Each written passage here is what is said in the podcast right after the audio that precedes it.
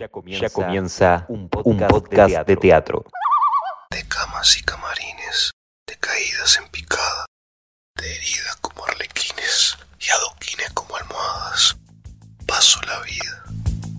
Mucha mierda. Ya comienza Mucha mierda. Mucha mierda, Mucha mucha, mierda. mierda. Mucha mierda. Mucha mierda, che. Mucha mierda. Mucha mierda. Mucha, mucha mierda. Mucha mierda, nene. Mucha mierda. un podcast de teatro. Dos actores en busca de lograr el foco en pandemia. Mucha mierda.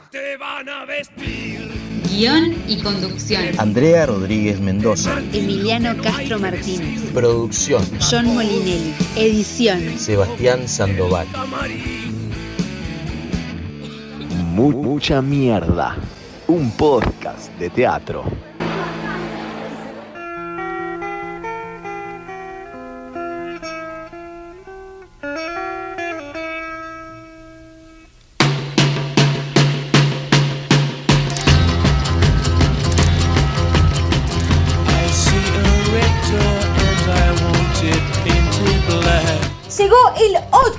8. El 8.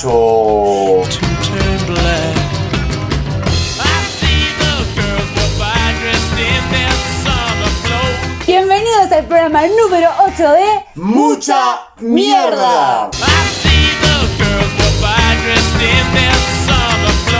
Volvimos después de un montón de días. Un montón de días, un programa que salió un poco, un poco complicado, un poco tropezado. Han pasado muchas cosas, estamos bien para quienes se preocuparon. Estamos bien de salud, no nos pasó nada a nosotros, son cosas técnicas nomás y de, de la Tuvimos, vida. primero, se nos rompieron cosas técnicas. Se nos rompió la computadora. Eso, que no nos dejó grabar. eh, o sea, primero grabamos cosas que quedaron mal grabadas y la, compu- todo el programa de vuelta. la computadora está, no, no, no, no quiso grabar más. No quiso ganar más.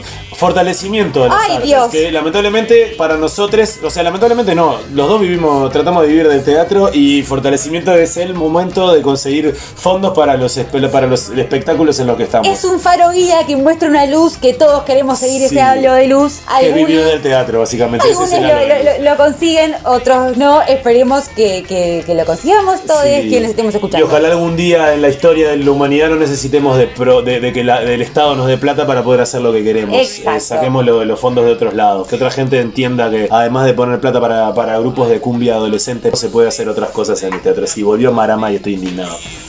Sí, y fue noticia además. Sí, dale. En fin, bueno, empecemos hablando de cosas tan. Hablemos de cosas terribles. bellas. Ya arrancamos con esto, hablar de los 15 días. Ya que eh, estamos, decime qué hiciste Que más que 15 15 días. días. siento que hace como un mes que Hace como no tres semanas, hablamos. hace pilas, sí. Bueno, hablando de esto de fortalecimiento, yo, como muchos sabrán y muchos no, soy diseñadora gráfica Y, para, y labura para teatro. y laburo para teatro y esto me, me tuvo absolutamente toda tomada, fortalecimiento, gracias a quienes me, me contrat- gracias a quienes me contrataron para hacerles el diseño de sus carpetas. Y además presenté pila de carpetas de, de cosas en las que estoy relacionada y eso, diseñando mucho, elaborando mucho. Una cosa que, que digo todos los años y que ahora que tengo un micrófono adelante y lo puedo decir, Y que me escuchan artistas. a ver, gente, no puede ser que todos los años las personas, los últimos días que tienen para, para presentar eh, sus materiales para fortalecimiento, haya que estar atrás de la gente que todavía no hizo el registro. Te lo pido, por favor, Roberto, te lo pido, por favor, Marta. Tenés todo un año para ir a y llevar tu carpetita con los programas. Yo tengo que hacer eso. Etcétera, etcétera. No puede ser que los últimos días te esté diciendo, che, mirá que tenés el provisorio desde el año pasado. Ya no funciona el provisorio.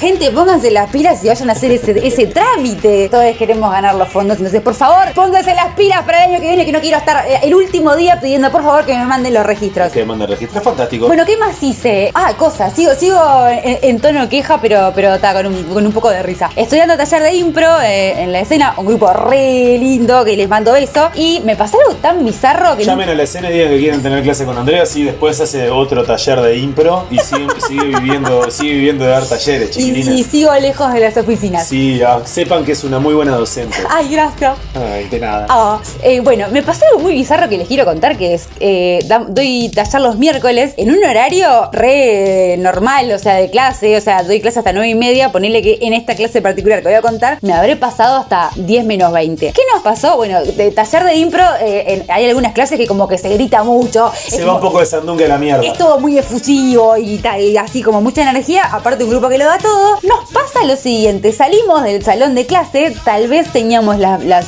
ventanas un poco abiertas porque hacía calor, y vemos un pedazo de huevo en el piso. Y sale alguien y dice con una voz como de, ay, pobre, se cayó un huevito de un nidito, pobre pajarito. Y todos miramos el pedazo de huevito en el Dicen, piso. "Oh". Y todos diciendo, ah. Pobre Y en eso sentimos ruido y nos damos cuenta que es un vecino o vecina que, indignada por, por el sonido del salón de clase, no se estaba tirando huevos. ¿Se puede ser tan viejo vinagre? Ay, Tan horretiva. Sebastián, poneme los viejos vinagres en este momento. Estoy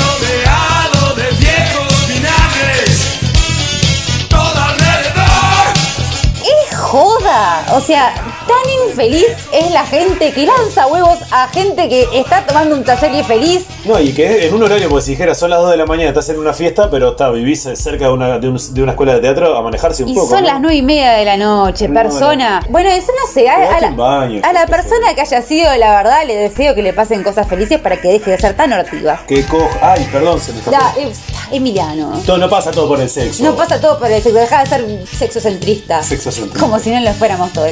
Bueno, ¿qué más he hecho? Ay, volví a ver a la orquesta de las mil melodías. Ya soy como una especie de, fan. de fan. No te digo groupie porque no los persigo y, y- y no los stalkeo. Podríamos hacer un, un- un espacio de presentación de esa banda algún día. Ah, Vamos a procurar una nota con, con esta gente porque por lo y menos les sigo recomendando cada vez que se enteren de que hay algo de esta gente, por favor vayan porque yo eh, ya me he vuelto una persona que evangeliza y lleva como grupitos de personas a que vayan a iniciarse y la gente sale fascinada. Así Muy que lindo, muy lindo todo el ambiente, muy lindo los videos. Yo volví a no ir porque a mí lo que me pasa con estas fiestas es que, bueno, este, este mes fue mi cumpleaños, al otro fin de semana. ¡Ay, feliz cumpleaños, Emiliano! Gracias. Ese fin de semana hoy hicimos una fiestita acá en casa. El otro fin de semana me fui a una fiestita post marcha. Y Pero claro, qué enfiestado que estás. Sí, pero uno ya no tiene 25, eh, había que descansar, no puedo todos los fines de semana de, de fiestita, tuve que frenar porque el cuerpo me dijo, amigo, basta, basta, descansar, a jugar al fútbol sin, durmiendo bien, todo, porque los domingos yo juego al fútbol de mañana. Es actor y deportista. Bueno, ¿qué más hice? Eh, estuve, ¿sabes? En un conocí un lugar nuevo que, vinculado con el teatro que me encantó y les recomiendo. Es el Paracultural que está en Neptunia. Estuve ayer ahí, que hubo como unas, unos toquecitos, ahí unas cositas re lindas. Un, lugar llevado adelante por Daniel. No me acuerdo del apellido de Daniel, pero la verdad, un lugar con tremenda onda, súper teatral. ¿Qué hiciste vos, Emiliano, estos últimos no sé cuántos días? Hace como 20 días que no hablamos, ¿eh? Es, es tanto, hace, hace tanto que no hacemos el programa que me estoy dando cuenta que tengo, me, me olvidé que tengo que vocalizar. Así que voy a empezar a hablar un poco más Yo despacio. estoy haciendo fuerza para acordarme si no hice más cosas. Claro, yo no, no- mi vida no, no es particularmente muy activa porque a mí me gusta el ostracismo sobre todo. Este, soy un ermitaño. Por momentos necesito hacer otras cosas como salir, qué sé yo. Así que fui al teatro el fin de semana pasado, no, el anterior. El fin de este no, el anterior fui al teatro, fui, fuimos a ver Cactus. Sí, que, que- Después hablaremos de eso. En sección Y- nueva. Eso. Y el domingo de ese fin de semana era la última función de la obra que codirigió Horacio Camandule, que nos había comentado y que tenemos una amiga, los dos ahí trabajando. Sí, Cecilia. Ceci Martínez. Y bueno, está, yo no los he ido a ver, así que los fui a ver. Domingo en el recreo. Domingo en el recreo ya no, ya sus- levantaron, ojalá la vuel- vuelvan a hacer para que los que no fueron puedan ir a verla. Recomendable la obra, la Re verdad, linda obra. Me gustó mucho, mucho, mucho, mucha ternura, simple en el buen sentido, que no se malentienda. Y lindas actuaciones, la verdad, muy agradecido. Muy, muy agradecido porque me invitaron, además.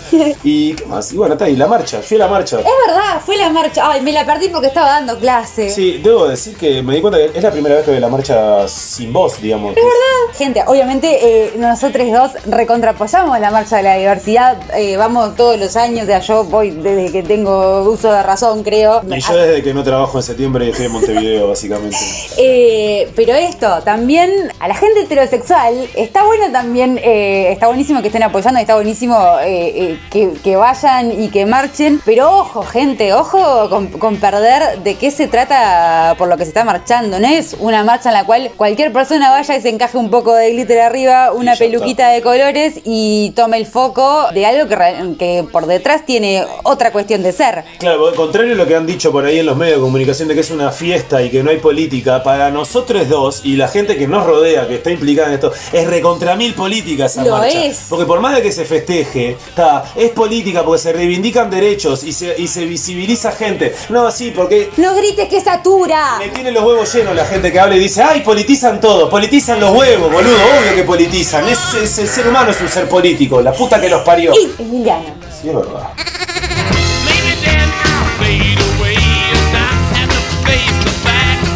Venía marchando con al lado de la melaza, con, ta, me gusta pila bailar candombe, entonces si hay tambores yo voy para ahí. Y en estos dos años de, de- de pandemia ha sido poco el, el- que he bailado. Entonces venía, venía yo muy copado con los tambores y de repente se callaron los tambores. Y todas la- las mujeres que estaban en la melaza y la gente, en realidad bueno, no sé, las mujeres que estaban bailando y, tocando los tambores en la melaza, se pusieron a hacer madera y levantaron todo el puño, el puño en alto. Y yo dije, qué raro, ¿eh? ahí fue que pañé y miré y estábamos pasando por el IPA y en el IPA estaban los eh, familiares desaparecidos. Uf. Es muy gracioso porque lo estoy grabando por segunda vez en 15 minutos y me vuelvo a emocionar. A mí me, me emociona mucho lo que tiene que ver con la lucha, la lucha social. Dos luchas, o dos, sí, dos luchas que yo puedo acompañar, pero no me, no, no, no, eh, no sé si no son mías, es extraño, porque yo. Sí, pero te entiendo lo que decís. O sea, no- Este- no, te tocan particularmente Exacto, por, yo por no lo soy personal. LGBT más Q, eh, o como se diga, LGBTQ más, perdón, ni tampoco tengo familiares desaparecidos, pero obviamente nací en Uruguay, entonces yo acompaño, para mí es importante. Y ese momento estuvo zarpado, porque era eso como una lucha reconociéndose con la otra, ¿viste? Estaba... Y me mata porque después fue escuchar mucha gente, mucho imbécil, voy a decirlo de esta manera, mucho imbécil diciendo que son cosas que no tienen nada que ver una con la otra. Ah, y, y no entendés nada. cabeza de perno, porque cabeza de perno, o sea, gracias, eh, o sea, es la lucha por el poder ser quien quiere ser uno con libertad. Y bueno, nada, eso, la marcha, ahí agradecido, la verdad que agradecido por toda la gente que, que- que se, que se ha jugado la vida por, por, por- por cosas para todos. Arrancamos con el Painting Black. Unos días antes de que nosotros este, grabáramos el programa anterior, nos enteramos todos que falleció Charlie Watts, el señor Charlie Watts. Nos ponemos de pie. Nos ponemos de pie y con mucha emoción decimos que también nosotros ser humano que hizo tanto por todos los que nos gusta el rock. Y mis respetos al señor Charlie Watts, sobre todo por lo musical y por ser parte de esa gran banda que fueron los Rolling Stones. El programa de hoy, ¿qué tenemos para hoy? Un programa con cosas diferentes, con secciones nuevas. Tenemos entrevista central a Cecilia Caballero, Caballero. actriz, directora del carajo, amiga, con quien vengo trabajando hace un montón de años y a quien le agradezco lo que soy hoy arriba de un escenario. Zarpado, sí, una cra. Eh, porque yo quiero, en vez de hablar de series o de películas viejas, ¿De qué vamos a hablar? esperen lo que yo quiero. Y sección nueva, Vamos, ahora que se empezó a activar eh, el teatro, con- cosa que nos pone recontra felices, sí, y como somos altos consumidores de nos gusta teatro, mucho ver teatro. iremos a ver obras de teatro y les contaremos de qué van sin spoilear nada, ¿verdad? Exacto. Y esa sección se va a llamar Hoy te vinimos a ver. Hoy te vinimos a ver. Porque aunque no lo crean, estas dos personitas acá sentadas hablando de teatro como si fueran unos nerds absolutos han tenido pasado por la Amsterdam. Lo somos, Emiliano, somos nerd de teatro y los dos hemos pasado por la Amsterdam. Vamos a decir que del mismo equipo por suerte, pero no vamos a decir de qué equipo es. Algún de- día de- subiremos nuestras fotos de, de- personas de- de personas de cancha. de personas en la cancha. Comencemos con el programa propiamente dicho. ¡Que arranque!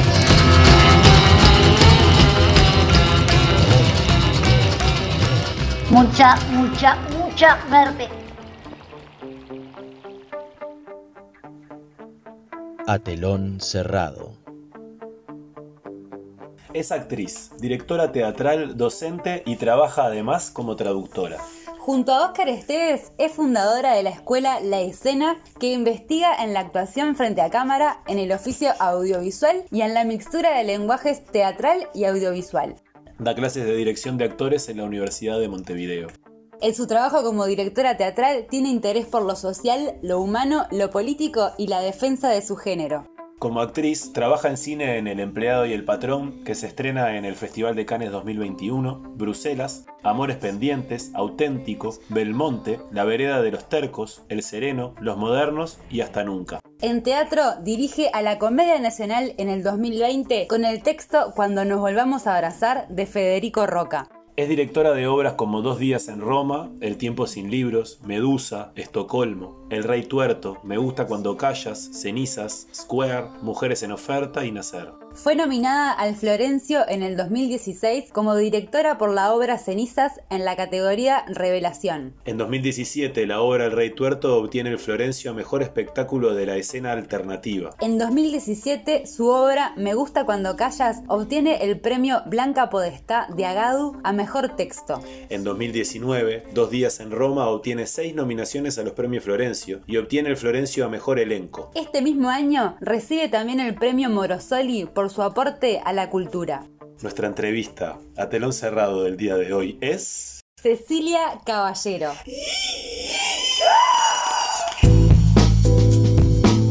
Bueno, tenemos que actuar como que si no nunca te hubiéramos hecho las preguntas. Así que así que te sorprendes.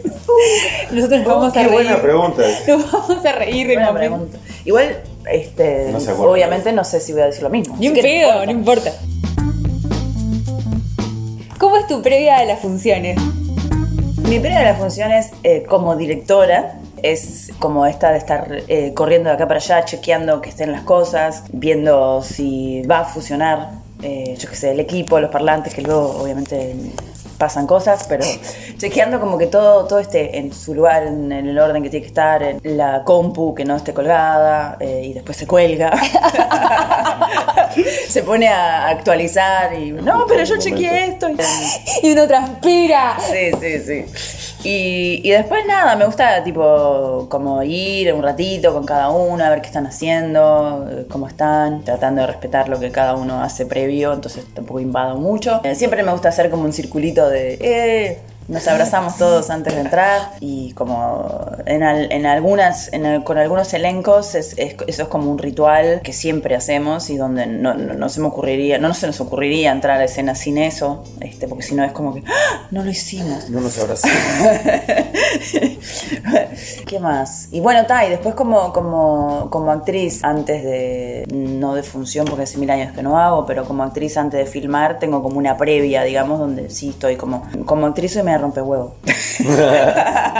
sí, estoy, me gusta que no me hablen, no me gusta que me hablen antes. Me gusta el circulito, nada. No, bueno, sí, el circulito voy, sí, obvio, pero, pero no, no, no me. Yo creo que eso depende mucho de cada uno y hay gente que está como en que, no sé, tomando mate, charlando de, de- de lo que comió el domingo o lo que va a hacer después y así entra a la función. Yo eso me hablas y te, no sé, ¿qué te digo? Si me hablas de la peluquería o del fútbol o del asado o no sé qué, antes de la función, capaz que me enojo horrible contigo. y te digo, no me hables. No, no, prefiero estar con auriculares, en un, en un lugarcito ahí. Es más, le digo a la gente de, yo qué sé, al asistente, el asistente que esté de- en el set, le digo, venime a buscar o yo estoy por acá, avísame, pero me quedo por acá. Y ta, y ahí en un rinconcito me quedo haciendo mi preparación, ya sea física, música, lo que fuera. Y prefiero que a último momento me, me, me avisen y ta, y voy. Para que engancho con esa pregunta, me decías que hace pila que no, que no actúas eh, en teatro. ¿Extrañas actuar en teatro?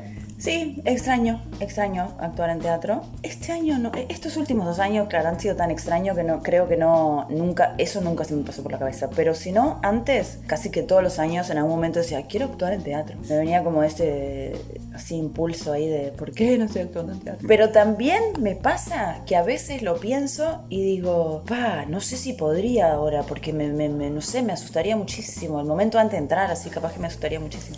Sí, mira lo que te digo de antes de entrar a hacer todo lo que hago, imagínate.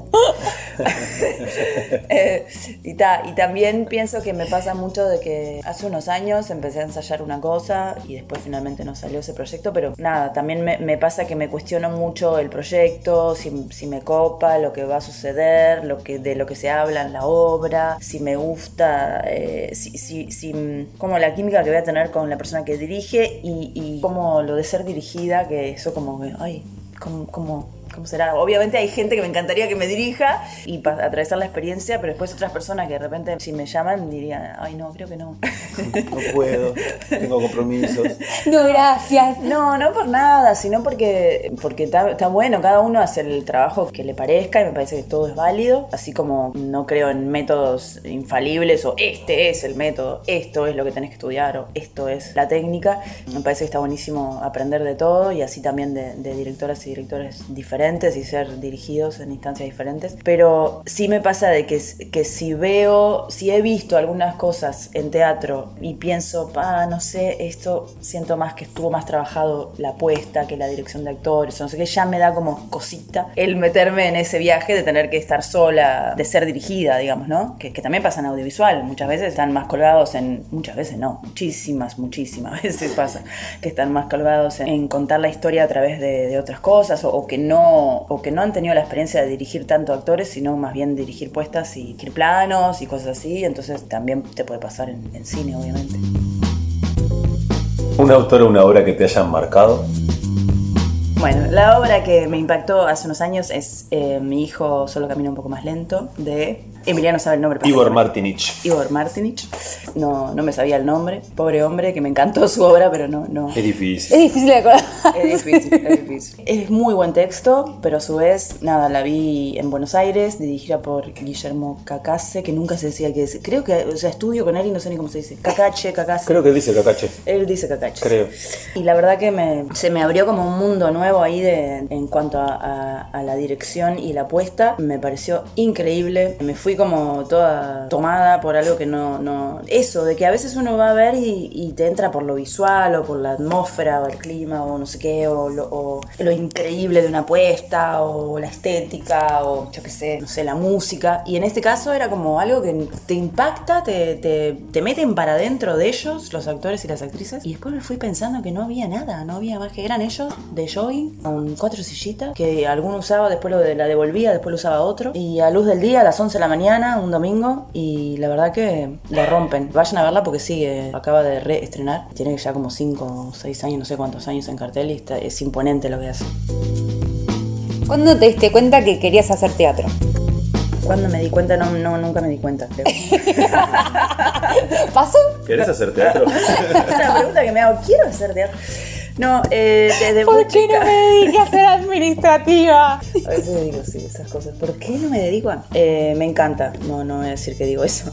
Me encanta hacer teatro, es lo que más me gusta en la vida. Creo que mm, a mí la actuación, o sea, la actuación me encontró y me salvó como de... de- en, en mi vida, cuando era chica, me pasaba de sentir la necesidad de crearme otra realidad y fue lo que hizo la actuación para mí. Yo podía abrir una brecha así, crearme otro mundo paralelo, que estaba buenísimo y no tenía que andar diciendo las cosas que me pasaban, que era, yo qué sé, estar sola con mi vieja, que estaba re complicada, sin un mango, mi viejo preso, en la dictadura, y ta, y, y como que eso siento que fue así. Y mm, desde muy temprano yo actuaba, o sea, actuaba en la escuela, actuaba para mi padre, en la cárcel, actuaba para mi madre, y después de más grande, cuando me fui al exilio, lo mismo, porque nadie entendía nada, porque en Noruega decir que tu padre estuvo, primero decir que venís de Uruguay, que sé yo, ya, era como decir que venías de, no sé, del medio de la selva, de no sé dónde, no entendían nada, no entendían nada. Y después que decir que, que mi padre había estado preso era rarísimo, o sea, entonces está, siempre contaba unas historias nuevas y como Uruguay sonaba rarísimo y lejano, yo podía inventar cualquier cosa.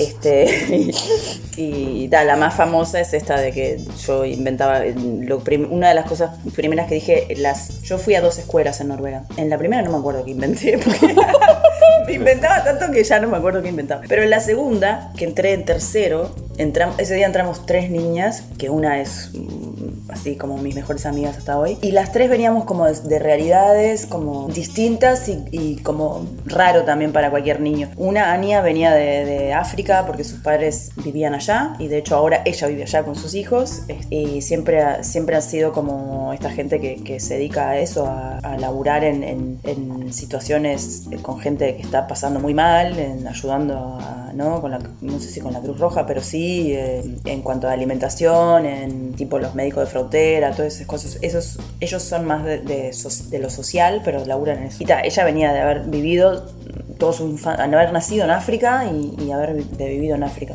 Después, yo venía de un país rarísimo que se llama Uruguay. Este, Todavía no estaba Suárez, que uno puede ahora decir como Claro. referencia. No, no, en esa época nadie conocía Uruguay. No sé por qué Paraguay siempre fue más conocido que Uruguay. Entonces vos decías Uruguay decían, ah, Paraguay, Argentina, Argentina. No, no, Uruguay. Y después mm, mi amiga Ellen, que, que venía, es- esta, esta escuela eh, quedaba en un barrio como más lindo, por decir, de Noruega. Y esta amiga venía de un barrio del otro extremo, que es tipo el, el este y el oeste, que siempre pasa en todas las ciudades. Entonces ella venía de, de ese lugar no tan lindo y también era como, eh, nada, cuando sos chico esas pavadas como que, viste, te, te definen, ¿no? Venir del oeste o del este. Como acá, venir Italia para allá, venir Italia para acá. Este, El norte o sur de sí, Italia. Sí, Y, da, y me acuerdo que estábamos las tres paraditas ahí y, da, y yo dije, yo voy a decir que, que nosotros éramos una familia del circo. Y ta- Porque una acaba de decir que venía del África, la otra no sabía ni bien qué decir, pobre, estaba re mal, pasándola re mal. Y yo dije, yo, voy a decir- yo no voy a decir que vengo de. No sé, si sí, ve, ta, dije Uruguay.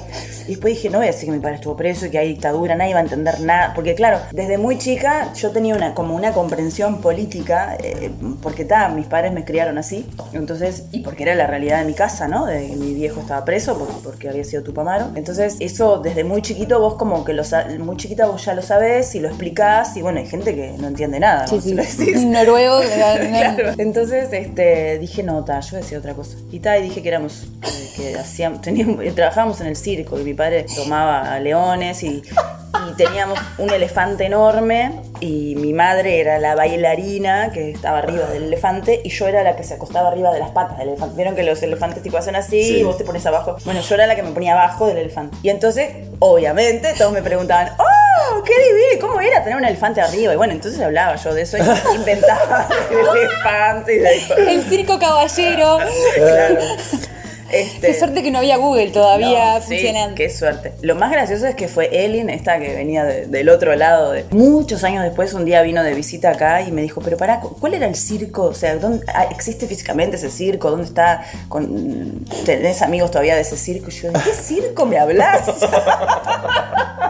no sabía. Del que vos me dijiste que ella se re quedó con la Ella idea. se re quedó con la idea de que Claro. era una ¡Qué elefante! ¿De qué habla, Claro, la señora? amiga que había trabajado en el circo. Ella tenía una amiga que había trabajado en el circo. Sí. Y ahora hace poco me enteré que a la que me enteré, a ver, se ve que miento y me olvido, ¿viste?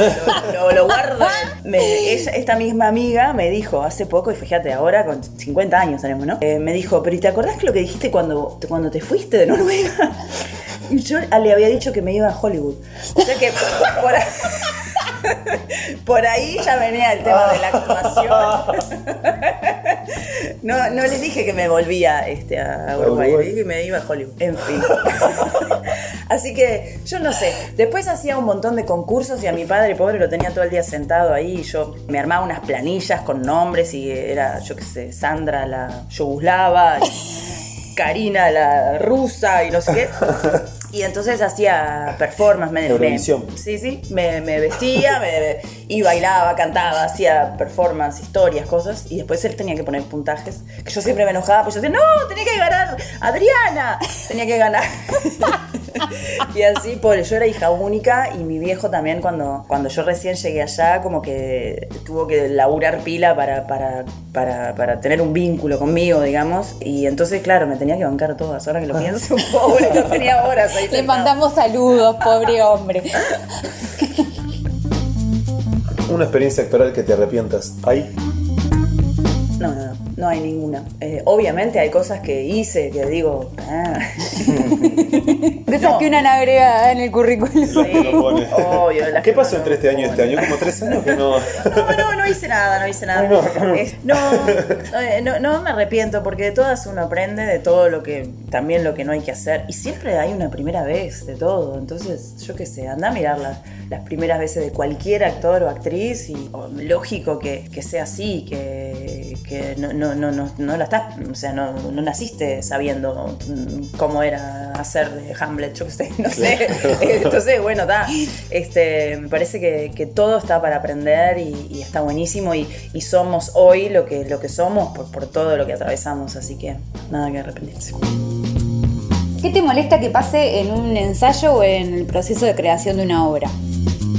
Molesta la- el, poco compromiso, eso me molesta. Me molesta cuando, cuando, cuando- no sé, a veces en los elencos hay como diferencia de compromiso y bueno, siento que el proceso es lo más importante, entonces si hay alguien que, si todos los demás estamos remando para un lado y hay otro y hay alguien que está poniendo como una traba en eso porque yo qué sé, porque llega siempre tarde o porque nunca quiere juntar nada o porque se hace el coso y junta solo lo, lo de él y no lo del otro, este, o, o siempre llega a último momento porque justo había que hacer algo ese último momento y eh, eso me molesta terriblemente, la, la poca solidaridad, porque ya de por sí el teatro es bastante inhóspito y no hacemos plata y no, entonces es como lo, lo lindo es el proceso y, el compartir juntos, las buenas y las malas, y hay que cargar y hay que hacer, yo qué sé, en un momento en, en la escena llegamos a tener tres obras a la misma vez en los sábados y eran tres elencos, o sea, tenían 40, teníamos 40 minutos para armar y desarmar, bueno, Andrea, vos sabés que estabas, y, ta, y Yo ahí- supe correr entre hora y hora. y ahí se nota enseguida cuando hay alguien que no está en el mismo plan, ¿viste? Cuando, o sea, cuando estamos todos al. Ta, ta, ta, vistiendo, mirás a tu alrededor y está todo el mundo haciendo algo y ves a, a alguien que está Meditando. Inventando que está haciendo algo, ¿viste? O mutando ahí, tranquilo. Sí, sí, sí. O peor, esperando que alguien que, su- que- que- que supone que alguien tendría que hacerlo que por hacerlo él. por él, claro. Este, también eso de en, en- en teatro independiente, para mí lo, lo de pretender que no, yo vengo a actuar y, y- y que venga la escenógrafa a poner las cosas y no sé qué, está todo bien porque cada uno tiene su rol y está bueno, pero a ver. Teatro independiente. Pero claro, ya, así que ta, eso me molesta pila, me molesta pila las faltas también y, y me molesta, nada, me molesta, pero también eso, eh, teatro independiente también tiene esto de que a veces hacemos muchas cosas y, para estar en actividad o, o para tener un, un peso y, y después eh, a veces uno dice, pa, esta persona siempre me falta y después te enterás que yo qué sé, que viene caminando de no sé dónde o que mm, llovía y no, la bici no la podía sacar y viene y ta, y no, no tiene plata para el boleto, yo qué sé, son como muchas cosas también que pasan que uno tiene que empatizar y, y- y pensar, ok, ta, no puedo estar enojando siempre porque, pero ta, me, me- me- eh, eh, es, la falta de compromiso, lo que pasa es que ta, hay que tener empatía, pero también ser responsable, ¿no? Para mí, si no sos responsable, no puedes estar en, en un, en un proceso. Yo qué sé, si no tenés compromiso de aprenderte una letra, de no faltar, de no ser solidario, todas esas cosas van juntas, más que el talento, yo qué sé. ¿Cómo, cómo elegías un texto para, para dirigir? ¿Qué te pasa si es que lees y decís, voy a hacerlo? Cuando lees un texto, de repente pff, se te aparece y, Y me dan ganas de y hacerlo. te dan ganas de hacerlo. Decís, eh, es por acá. Sí, me encanta dejar los puntos suspensivos. Bueno, muchas veces el texto me llega porque alguien me lo da para leer y ahí me pasa, me ha pasado que a veces tengo muchas ganas de hacerlo y otras veces no tengo tantas ganas de hacerlo. No por nada en sí, o sea, si el texto no me gusta o, o- o va en contra de mi moral, qué sé yo, obviamente no lo voy a hacer. Pero a veces me pasa que, que estoy con otros trabajos o otros proyectos o tengo como mucha cosa andando, no me rompió la cabeza ese texto o no me llamó desde un lugar, no sé, visceral, capaz que por más lindo que esté el texto, capaz Claro. que te digo, no, ahora no, no puedo, o qué sé yo. Y en otro momento, capaz que si no tenía nada, lo hacía. Lo que sí, a mí como que siempre me ha ido el teatro por el lugar, el lugar como más humano o, o que, o que exprese algo que, de lo cual me interesa hablar, como lo social, lo político, lo, yo qué sé, o, o de género, cosas así. Por- Porque muchas veces me dicen, ah, no, vos sos solo del drama. Y, y obviamente que, que- que es algo que, que sé que me pasa, que, generalmente eh, hago cosas dramáticas. Eh, igual también eh, no, no es, no es un género el que, el que sea así, eh, el que necesito que sea de tal género para elegirlo, sino simplemente que, bueno, es lo que me, me atrapa y me ha pasado también de, de hacer comedia, pero que dentro tenga algo que- ¿no? de lo que estás hablando, digamos, Claro. ¿no? que puede ser, no sé, como El Rey Tuerto, que es tremenda comedia, pero es humor negro y en realidad estás hablando de muchas cosas. Este, creo que va más por, por el hijo, por, porque realmente me den ganas de, de- de hablar de eso. Siento como una responsabilidad también como artista de decir, no voy a estar haciendo, no voy a decir ningún nombre porque está. pero, pero ta, no, no. O sea, Pero esas son las que estamos pensando. Claro, no, no, no voy a hacer esas. O sea, a veces dicen cosas. O sea, Sí, la la gente dice, no, pues son mimosas". eso, son cosas de entretenimiento. Está que- muy bien hacer cosas de entretenimiento y, y de- y- y está bueno porque mucha gente dice, no, yo so- no voy al teatro porque no me quiero deprimir o no quiero. Y yo, sinceramente, pienso que, que somos los encargados de, de que la gente de vez en cuando se le dé una bofetada en la cara, ¿viste? Mm. Y, ta, y, y que salgan del lugar de, de, no, yo me quiero solo ir a divertir porque, porque no, porque la vida. Para eso está la tele. Claro, no, porque la gente te dice, no, igual la vida ya es horrible, entonces yo quiero ir a entretenerme. Sí, la vida es horrible, pero a veces también uno está como dentro de un, su, su mundo y hay otras cosas también horribles de las cuales hay que hablar y saber y entender y empatizar y yo qué sé y tal. Y además el teatro tiene otra forma de hacerte ver las cosas y de hacerte llegar las cosas, eh, distinto a la vida y distinto a la tele y distinto a todo. ¿Te preparas de igual forma para un laburo audiovisual que para un laburo teatral? Ya me spoileé en la otra pregunta, qué horrible. Poco. qué horrible. Bueno, eh, no. Eh, remítanse a la primera pregunta. No, a ver, hace pila que no, me, no, no, no actúo en teatro, así que es probable que, no tengan idea de cómo preparo, me preparo para teatro. Lo que sí sé es que estoy segurísima que el teatro, o sea, el día que vuelva a hacer teatro, estoy segura que me, que me va a venir un ataque de pánico. No sé qué me va a pasar. Antes de entrar, sí. Este, las últimas veces que actué en teatro fue cubriendo a gente de, de mis obras, que yo, las obras, de alguna obra que yo estaba dirigiendo. Y la verdad que es como que siento que me transformo en un segundo antes de entrar ahí, como que, que me pasan cosas, no sé. Y que, y que realmente siento que pierdo el control de todo mi ser, de mi respiración, de mi cuerpo, de mi todo, y entonces no sé qué va a suceder. Y siento que entro y no sé lo que sucede. Y salgo y digo, terminó la hora. y no sé lo que pasó. Entonces, la próxima vez que actúe, no, no- no sé ni cómo me voy a preparar y probablemente pase muy mal, muy mal, muy mal, muy mal. Este... sí, sí, totalmente. Yo soy de los peores. O sea, ten- he trabajado con algunos actores o actrices que los veo y digo, pa, no, ni me acerco a hablarle porque están en una, así, un plan. Pero también pienso, pa, yo soy así y peor también. Nada, me empieza a temblar todo por dentro y cosas me pasan.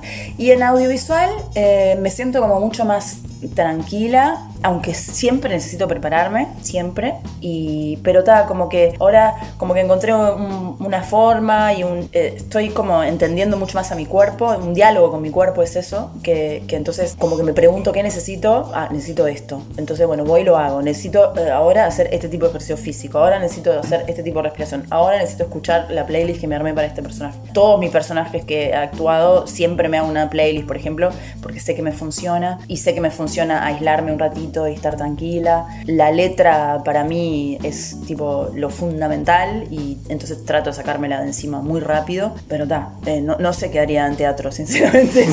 seguramente este, haga lo mismo que hago ahora en cine, pero, pero, pero me cague 40 veces más. ¿Cuál es tu relación con las redes sociales? mi relación con las redes sociales. Debería decir que jodidaza, porque soy totalmente adicta y a tal forma que a veces ni siquiera me doy cuenta y hace una hora que estoy scrolleando, mirando cualquier cosa que no sé ni qué es. Eh, y me ha pasado de, bueno, esto para mí fue de lo más terrible, me ha pasado de, de no contestar cuando alguien me habla porque estoy metida ahí. Y también cuando hace poco vi una peli que mm, va sobre esto, sobre las, las redes sociales, está en Netflix, no me acuerdo el nombre. ¿La- ¿El documental? Sí. Sí, después lo averiguamos. Sí, yo lo vi de documental también. Lo, lo- lo agregamos con un. ¿Qué pasa con.? Sí, es, Sí. es que son dos partes, además. El, el de todo el control de Facebook, de las elecciones y todo eso. Sí. Ay, no lo vi, no lo Bueno, vi. me ¿No viste ese pasó que mirando ese documental me pasaron dos cosas. Primero, al minuto 4 darme cuenta que yo estaba en el horno con la adicción a las redes sociales. Y después me pasó, además, que fue lo, tipo lo más eh, espantoso, es que mientras miraba, El dilema de las redes sociales. ese, mientras miraba el documental este, pensaba, quiero agarrar mi celular, quiero agarrar mi celular, quiero agarrar mi celular. No, no, estás mirando una película que va sobre este problema. No quiero agarrar mi celular, quiero agarrar mi celular, quiero agarrar mi celular. Y como una especie de ansiedad de decir, quiero agarrarlo, no me importa nada, y darme cuenta de que estoy en el horno, ¿verdad? No, horrible. Y, otra cosa que me, por otro lado, entiendo que las redes sociales están buenas para un montón de cosas y que nos que también usamos como excusa, ¿no? No, pero yo tengo esto por trabajo, me comunico por trabajo con esto, no sé qué, y en realidad eh, el Instagram, el Facebook ya creo que a ciertas edades ya, ya no se usa tanto. Ya es de viejo. Claro, es es de- como, es como sí, claro, ¿no? de gente de, de- De 30, 40, no, 50. más para yo tengo 50 y ya no, no estoy entrando tanto a Facebook. Sí, yo no. Yo, de- No, sí, yo creo que es de, la, de 60 para arriba, Guau. creo yo, que es Facebook, sí. Y, Bueno. ta, y también me, me- me- me doy cuenta que Instagram es este. Iba a decir una mala palabra.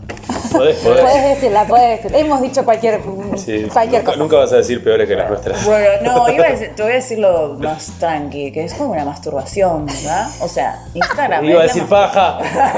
Instagram es una paja. O sea, porque es como tan. Me encanta, por momentos me encanta, me saco la selfie. Uh, qué lindo, qué, qué linda que soy. Mira esto, mira lo otro. Y un momento me atrapa y lo hago y tengo y necesito decirlo. Y sacarme esta foto y subirla. Y después digo, qué paja, qué paja, qué paja. Y también es un lugar. Y eso creo que nos hace mucho daño, mucho mal. Eh, A las nuevas generaciones creo que les está haciendo terrible porque el bullying es a otro grado. Cuanto a que, no sé, no me ponen un like o no me ponen tantos likes como a otros o ni siquiera miran mis historias. He escuchado este tipo de comentarios. Este, he escuchado comentarios de, de- de- de acá en casa, de nuestros hijes, de decir, ay, estoy re contenta porque 350 personas vieron mi historia o Ah. estoy, pa, no sé por qué esta historia no la miró tanta, no sé, este tipo de cosas que pasan, que es 350 tremendo. Este, bueno, capaz que no eran tantas. No puede ser, puede ser. Seguramente para alguien que ande. Para, para mí, yo. Pasan las 100 visitas y yo, ¡wow! ¿Qué pasó? Es una sala, pienso. Es una vieja. Llené un teatro. Claro, claro, claro. Este, pero no, es, es, es todo un tema. Y a su vez, creo que por, por un lado nos, nos abre como, como la cancha a recibir y, ver cosas, pero por otro lado nos cierra y nos segmenta mal, porque yo creo que, que terminamos como los caballos con, con las cosas en los costados y solo recibimos lo que los algoritmos nos dan, que tiene que ver con lo que nosotros miramos y... eh, eh, opinamos y pensamos y no sé qué, y al final no vemos ni escuchamos a las demás opiniones, y eso me parece terrible en realidad. Que yo siento que mis redes son puro teatro, cine, Claro, No, y me pasa que, por ejemplo, tengo unos, tengo unos amigos en Instagram que son compañeros de cuando iba al liceo o cosas así. Por ejemplo, hay uno de ellos que, que se dedica a la agropecuaria, se ve, ¿no? Entonces, cada vez que me, me aparece una foto de, de algo de agropecuaria, así digo, pero ¿y esto? sale, o sea, un toro caminando por... y me asombra, ¿no? Después digo, "Ta, es, es un mundo que para otras personas es, Es ese, el- o sea, claro, o sea, pero es increíble que nos pase eso, porque siento que en, que en un momento vamos a estar encerrados en- y caminando por un solo camino, yendo y volviendo por ese camino, y como, pa, está de menos. O sea, las redes sociales están de menos en, en gran parte. Una anécdota. Bueno, eh, anécdota, Isabel. le- em, ¿Qué había contado la otra vez? No me Yo acuerdo. me acuerdo, yo me acuerdo. Ta, pero voy a contar otra. Ah, ya me acordé, ya me acordé, ya me acordé. Ah, voy a contar, voy a contar una, porque hoy dije que siempre hacíamos los circulitos estos en, en la previa. Y pasó algo muy loco una vez en una de esas previas. Y fue No que. vale que te rías antes del chiste. Andrea. porque no sabe. Porque, no sabe. porque Claro, me sí. imagino que iba a contar. Y entonces eh, estábamos haciendo el circulito ahí en la previa. No puedo spoilear mucho porque capaz que no está bueno que cuente todo el cuento, pero nada, había algo que. Andrea y Cecilia comparten la característica del spoiler a cara de perro. Igual, en este caso es obvio también, Sí, pero bueno. está, bueno, está. Se, se spoilea porque está, está pasó, güey. Bueno, está, resulta que estábamos por entrar a hacer una función y hay un personaje que le falta algo, ¿no? Entonces. y eso, eh, como, le, como, o sea, que hay que. Para que le falte algo, hay que tener un elemento, ¿no? Como. Explícalo, Cecilia. Hay que- porque- hay que tapar algo. Claro. Lo voy a decir, lo voy a Porque decir. la gente se va a imaginar cualquier cosa. Está bien, sí, El rey tuerto. Estábamos haciendo el rey tuerto. eh, bueno, y obviamente hay un tuerto en la obra.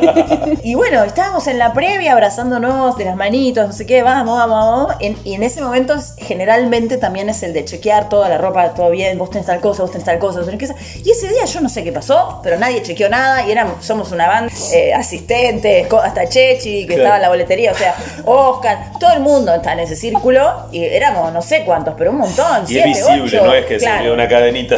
Pero nadie se dio cuenta que el parche no estaba puesto. Y entonces empezó la función. Y el tuerto con los dos ojos y a la el vista. Tuerto con los dos ojos a la vista. Eh, para quien no haya visto el Rey Tuerto eh, y que no haya visto, ya se lo cuento. Si no hay tuerto, no hay obra. ¿no? O sea, no hay obra, básicamente. Entonces empieza la obra y bueno, en la primera escena en realidad el tuerto no está, pero en la segunda escena aparece. Entonces cuando se abre la puerta y aparece el tuerto, no era tuerto. Entonces yo dije, se cagó toda la obra. O sea, se cagó toda la obra, me quiero matar. Y voy a decir una infidencia. Ese día había venido la adorada Gaby Iribarren a ver la obra. Y yo decía, no puede ser que hoy que está la Gaby adorada, el tuerto le esté pasando este problema y no haya obra. Yo me quería ir, me quería ir del teatro. O sea, Gaby Sosa, que, eh, que me ayudaba en la asistencia, en las luces, en la escenografía, en todo en ese momento en el Rey Tuerto, me agarraba de la pierna y me decía, no, sí, sí, no, sí, sí, bancatela, bancatela, ya se va a solucionar. No, no, yo me quiero, yo me voy, yo me voy. Me paro y digo que se termina la función y empezamos de nuevo, no sé, me quería matar. Finalmente, como sucede en el teatro, todo se acomodó y las actrices genias, Miguela y Andrea, lograron, Miguela Jiménez y la Colo acá, Andrea, lograron salvar la obra, avisarle al tuerto que no tenía el parche El puesto. tuerto no se había enterado y con visajes le dijimos, che, mira que te está faltando el parche del ojo. Y listo, se solucionó todo. Se fue para adentro, se puso el parche, salió de nuevo como, como nada. Aquí nada pasó. Sí, pobre actor, obviamente. Este, Iñaki, adorado, que, que la sufrió horrible. Para quien conoce Iñaki sabe todos los palos que se da. Así que eh, fue tipo tremendo para él salir y tener que asumir su gran error. Yo tengo el recuerdo de Miguela entrando a la cocina y diciéndome, se olvidó del parche, se olvidó del parche. Fue tremendo, fue tremendo. ¿Hay alguna otra actividad con la que te cuelgues?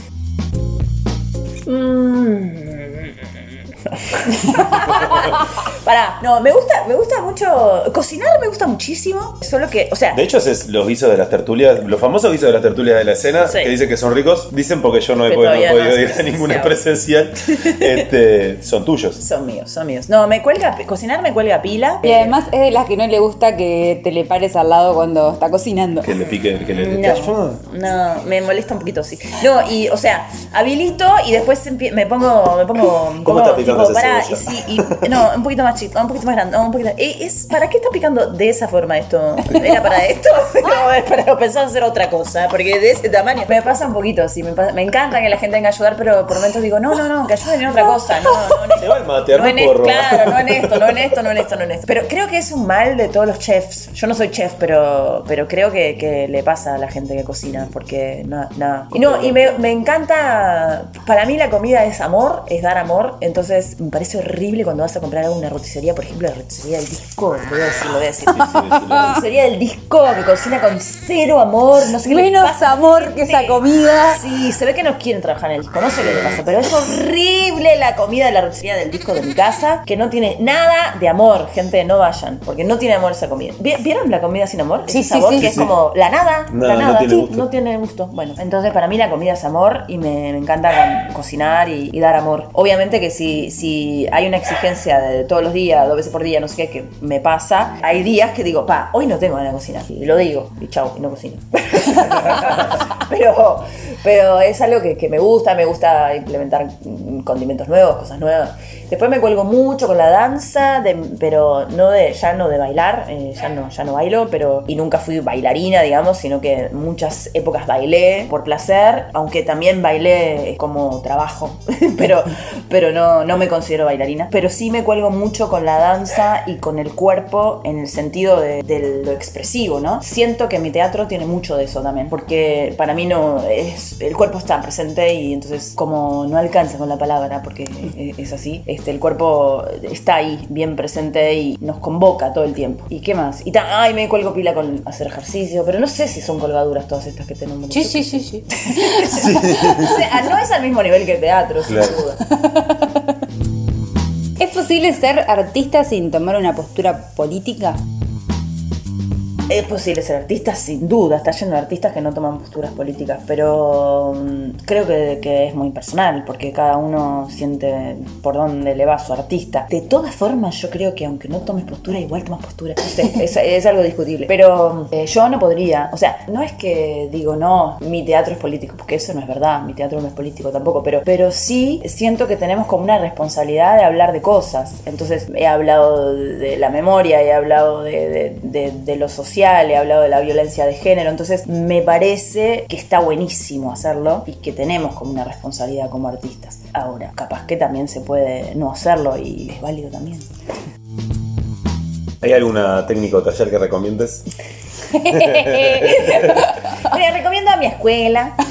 O, como dije antes, para mí no hay nada así como esto es lo que hay que hacer. No hay, no hay ninguna técnica, ningún método. Ningún, me parece que, tenemos que estar siempre. Yo soy eterna alumna y, y lo voy a hacer siempre. Y me parece que está buenazo siempre estar investigando en algo nuevo, descubriendo cosas. Me encanta descubrir cosas todo el tiempo. A veces son cosas que ya sé y hace tiempo que manejo el concepto y todo, pero es como otra nueva visión o un revivir de eso. O sea, ah, esto, claro, si yo esto hace 10 años atrás, yo me agarré colgaba esto y me quedé pensando en tal otra cosa para aplicar y no sé qué, y ahora lo, lo estoy reviviendo a través de otra persona o otra lectura. O... Pero bueno, tengo una escuela de actuación y me encantaría que todo el mundo viniera a mi escuela de actuación.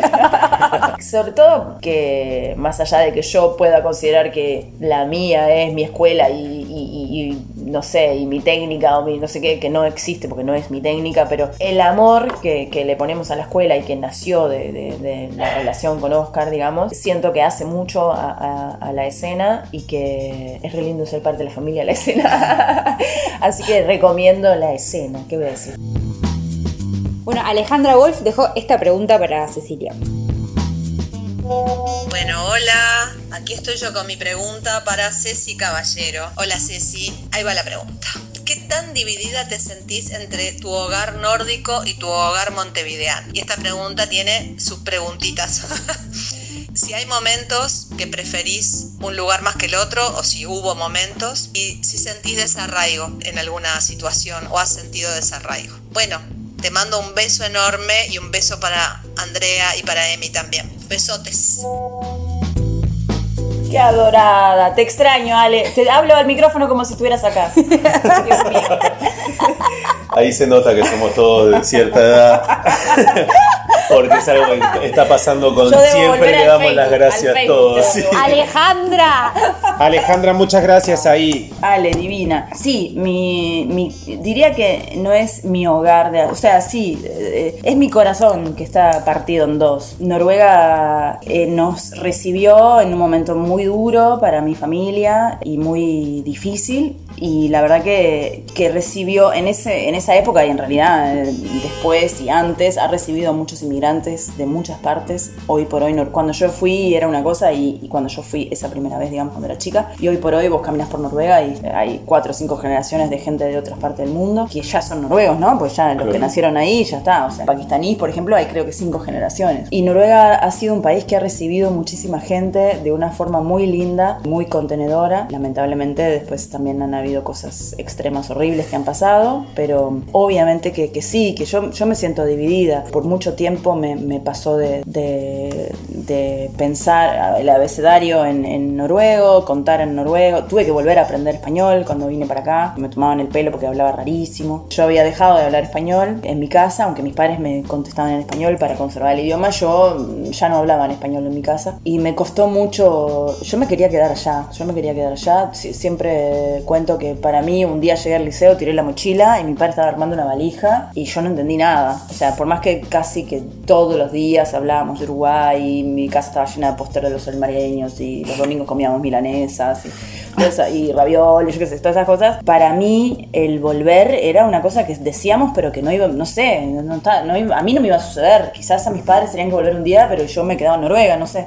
Entonces volver fue re duro, muy duro y, y venir acá a otra realidad muy distinta y de todo tipo de diferencia social, no sé, este fue abrumador, sinceramente fue abrumador. Después estando acá, ta, yo cuando recién llegué volvimos al barrio donde- de donde éramos, en la Cruz de Carrasco y, y, y, y fue como un shock cultural, aunque también fue como reconectar con de donde yo era. Ta, y después obviamente yo he ido y vuelto porque mis viejos viven allá, pero hoy me siento uruguaya, no, no, no, no me iría, me- sí me iría a vivir un tiempo y, y- y vuelta para acá, pero me- ya me siento más uruguaya que noruega, pero siempre voy a estar dividida, siempre. Pero tus hijos se exiliaron dos veces entonces. Sí, en mis viejos tuvieron exilio político y exilio económico. Porque bueno, en realidad la dictadura también hizo ese tipo de cosas, ¿no? Que si vos te exiliabas a determinada edad, los estudios, los, o, o sea, o te quedaban truncos o el trabajo te quedaba trunco. Entonces mi viejo se recibió allá, después los dos, después cuando vinieron acá nunca pudieron homologarlos, terminaron trabajando en, en diversas cosas acá. Mi viejo toda la vida, o sea, antes de irse trabajaba en una fábrica, después se fue para allá, allá se recibió y trabajó, pero después volvió acá y siempre trabajó en negro. De acá mi viejo, eh, o sea, no podría vivir con la jubilación. Después le salió la pensión de, por haber estado preso, pero si no, acá la jubilación era la nada, muy difícil. Entonces cuando llegó la crisis del 2000, en realidad en el 99 mi viejo se fue para allá y después se fue mi madre, porque ta, acá estaba, ta- ta- había crisis y a ellos les pegó por, por, por ese lado también. Y bueno, y se terminan yendo de nuevo y lo que hace que mi familia se divida de nuevo y quedamos algunos acá y otros allá. Y me pasa que extraño cosas en los dos lados. Acá lo que más extraño de Noruega es la naturaleza. Yo al crecer en Noruega se crece mucho en contacto con la naturaleza. Noruega eh, ha sido muy inteligente en la forma de construir, entonces las ciudades mantienen todo o sea, construyen en un lugar, pero dejan todo el bosque, dejan el lago, dejan todo. Entonces, yo qué sé, yo para ir a mi escuela cruzaba dos bosques. Y en realidad es en plena ciudad. Donde viven mis padres ahora, tienen un lago gigante atrás y otro más chico adelante, donde hay pila de patos, reserva de no sé qué, y bosques en el medio de entre la casa y el otro lago, y todas esas cosas que, yo qué sé, yo iba caminando y juntaba frutillas para comer. ¿Qué más? sil- silvestres que están ahí al lado de la calle. Y además en Noruega se, se motiva mucho al estar afuera todo el tiempo. Porque si, si, no, lo, has- si no sos motivado a estar afuera, te pasarías adentro porque, porque hay muchos meses de invierno y de muchísimo frío. Entonces hay como una obligación de que todos los niños hasta 25 grados bajo cero tienen que estar por lo menos 15 minutos afuera. Entonces te abrigan todo y te sacan. Los bebés duermen afuera en cochecito, bueno. Y muchas personas adultas también duermen, duermen afuera en pleno invierno. Tengo una amiga que duerme afuera en pleno invierno, increíble. Se pone esas mantas de oveja, cosas Sí. de pelo Sí. así y duerme afuera en la terraza. Increíble, con, con picos de hielo colgando en la terraza. ¡Wow! Vikingo mismamente. Porque confían mucho en el aire puro, Claro. en el a- o sea, por ejemplo, son mucho de, de salir a caminar y tomar el agua que cae de la montaña, es como todo eso. Hay toda una teoría con el tema del frío en el cuerpo y qué sé yo, Sí. que no sé Se yo, tira- son de tirarse a la nieve, tipo sacarse la ropa y tirarse a la nieve, o, o hacer un agujero en el hielo, esas cosas. Es, eso de la- ese contacto con la naturaleza lo extraño zarpado. Acá, yo siento que no hay naturaleza acá, no hay. Y, y Montevideo es una de las ciudades más verdes de, de Sudamérica. Sí, pero se extraña en, en- en cuando respirás, o sea, me falta el... El, eh, El sea, olor a árbol. Sí, sí, sí, es, es tremendo. Y después está, me pasa que, que nunca me he sentido como completamente, o sea, sí me siento uruguaya, pero siento que también me siento noruega, entonces como que nunca me he sentido como de un lugar. Y también por, por todo lo que pasó en mi familia, en realidad, cuando era chiquita, antes de irme para allá, en realidad siempre, o sea, mis abuelos no son uruguayos, son de un inglés mi abuela y alemán era mi abuelo, eh, polaco en realidad. Y bueno, ellos se vinieron a vivir a Uruguay, pero en realidad siempre fuimos los, en o sea, en la Cruz de Carrasco, la casita que ellos tenían, siempre eran la casa de los gringos. ¿no? Todos rubiecitos. Entonces está, éramos los gringos que está. Y después me pasó que, está, después que mis padres quedaron en esa casa, ¿no? Pero, pero igual también mi madre, ojos azules, o sea, todo blanquito. Después me pasó que cuando me fui para, para Noruega, era la que era de otro lado. Y después cuando vol- volví para acá, era la que había estado en otro lado. Entonces cuando recién llegué me decían la Noruega o, o la gringa o cosas así, ¿no? Y es como, y siempre me he sentido como de otro lado, aunque ahora me siento como, ok, soy uruguaya y me encanta ser uruguaya, pero, pero siempre me ha pasado eso de no ser de ningún lado, no sé. Creo que los que más sufren eso son mis padres, porque bueno, con esto de volver a exiliarse luego y nunca más volver, porque no han vuelto, o sea, van y vienen, pero no, no se radicaron de vuelta en Uruguay. Siento que realmente no se sienten de ningún lado. Y cuando están acá, están muy bien porque estamos nosotros, pero hay cosas de allá que extrañan y cuando están allá sufren horrible porque no estamos nosotros y extrañan zarpado, pero a su vez les gusta Noruega y entonces es como, es, es duro para ellos, pienso que es duro y por eso no han terminado de sol, deberían ya volverse porque están viejitos, viejos. ¡Me matan! Me matan borrando eso, por favor. Como de hija uno siente que, ay, se están poniendo viejitos y están solitos allá. Y uno quiere que, que vuelvan. No, mi padre me mata, está reactivo mi padre, que tiene su ONG y todo, carga containers y cosas. Pero, pero nada, siento que, que para ellos realmente no hay un lugar que sea el lugar de ellos. Y eso puede ser bastante duro. ¿En qué estás ahora? ¿Qué estás haciendo? Muchas clases, muchas clases, muchas clases en la escuela y, y por otros lados. Después, ensayando una obra que ojalá que podamos estrenar ahora en noviembre. Está buenísima. que están estos dos compas que acá me acompañan haciéndome esta nota, están en el proyecto. Es un texto de Federico Roca, adorado, amigo. Otro amigo del programa. Todo en familia. Todo en familia, todo en familia. Y después está, hay tres obras que en realidad deberían reestrenarse, pero no va a suceder ahora porque, bueno, recién estamos como abriendo los teatros, ¿no? Sucederá en el 2022. Y después me queda pendiente Anomaly, que es una obra que se estrenaba el 14 de marzo, do- marzo de 2020 y obviamente no pudo estrenarse, hizo sus, sus dos preestrenos y quedó ahí. Con toda la escenografía armada, todo, todo armado, todo armado. Pero bueno, esa va a volver. Y después está, ese año también en septiembre estrenaba otra obra que se llama Mi Niña y que bueno, también tiene el elenco pronto y estaba para ensayarse. Supongo que en algún momento volverá. Volverá, empezará, pero no pudo ni empezar, pobre obra, que es de Amaranta Osorio. Y está, en eso estoy, un montón de cosas. Abundante. ¿Dormís en algún momento? ¿Qué es el teatro? Otra vez. Ya me había olvidado. si me hubiera acordado, la pensaba. No de nuevo. No de nuevo, para. Sí, para mí el teatro es una experiencia, una experiencia y un compartir y un diálogo entre elenco y espectadores. Eso no sé mucho más que decir, pero siento que es eso. Y además golpean la puerta. Salvada por la campana. Mucha mierda.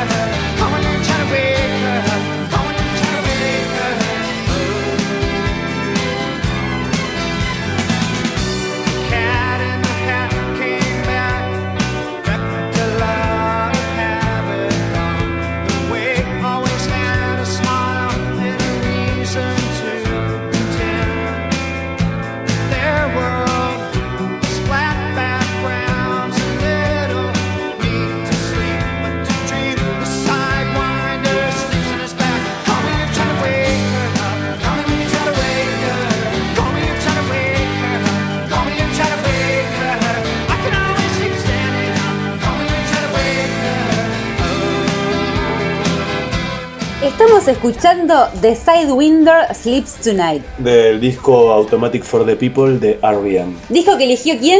Cecilia Caballero, por supuesto. Nuestra invitada del día de hoy. Fue uno de mis primeros CDs. Eh, banda, banda que además tiene como tremendo laburo, tremendo compromiso social. Eh, De hecho, son de los que han, han militado por el voto, porque la gente vote en Estados Unidos, por ejemplo.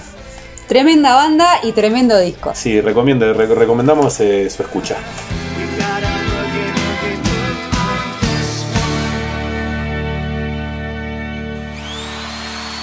Mucha mierda. Porque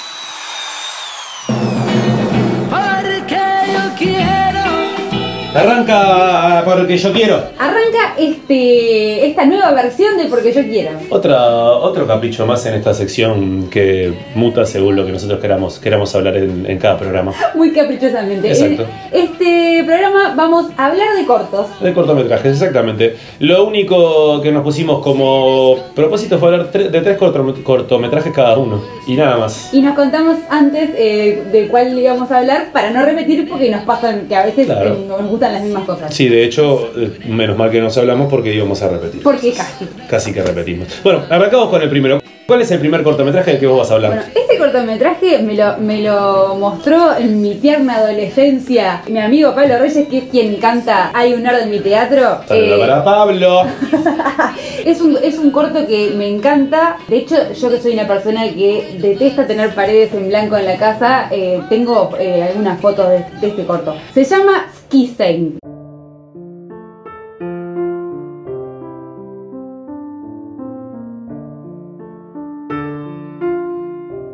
Se los deletreo. S, K, I latina, Z, H, E, I, N. Lo pueden encontrar en, en YouTube. Dura 13 minutos, es del 2008 y está hecho por un tipo que para mí es un zarpado, que es un cineasta y animador francés llamado Jeremy Clapping. Muy bueno es ese cortometraje. Es muy bueno. Este es su segundo corto. Más tarde estaré hablando de su primer corto, pero así como para empezar por uno. Ah, este es, el, este es el anterior al otro. Eh, posterior Este es al posterior al otro, exacto.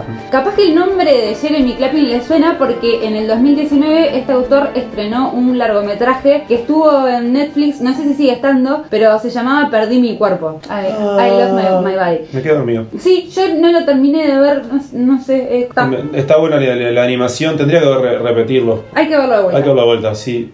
Eh, es una animación que comparte eh, esta mezcla extraña que, que el sello de este hombre tiene, que es básicamente un poco de oscuridad, un poco de ternura, un poco de nostalgia. O sea, ninguno es pum para arriba de ninguno de esos materiales, pero son bellísimos. Mucha belleza, sí, la verdad. Volviendo a Hussein, eh, esta producción fue nominada a un montón de premios, de hecho hasta en Cannes le, le- le dieron este reconocimiento porque realmente está muy bueno. Les cuento más o menos de qué va, obviamente sin spoilerle nada, porque aparte después a mí la gente me dice, ay, me spoileaste tal cosa y yo sepan que es un problemita que tengo. Desde la producción de este programa pedimos mil disculpas por cada spoiler que ha hecho Andrea. Hemos tratado de evitarlo, pero a veces no se Pero puede. no puedo, no puedo. Este corto cuenta la historia de Henry de Bruce. Perdón mi, mi pronunciación, eh, todo es en francés, yo lo voy a pronunciar. Henry. Henry de Bruce. Que es un tipo común y cualquiera al que le cae un meteorito encima y en vez de morir, esta persona lo que le pasa es que queda desplazado exactamente a 91 centímetros de sí mismo. O sea, él se autopercibe en un lugar, pero en realidad él está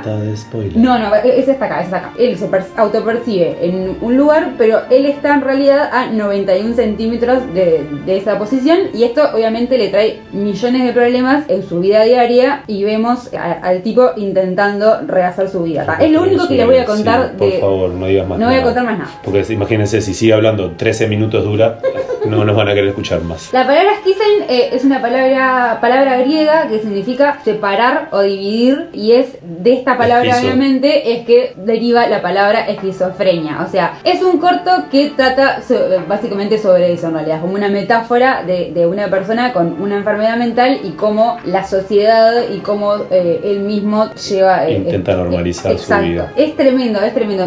Realmente le- les recomiendo este corto, que además está todo hecho como la misma paleta de colores medio verdosos y tiene una pesadez y una nostalgia tremenda y como que te hace, te, te- te terminas preguntando, bien, esta persona está a 91 centímetros de sí mismo, ¿a cuántos centímetros de mí mismo estoy? Eso le pasó a la Colo.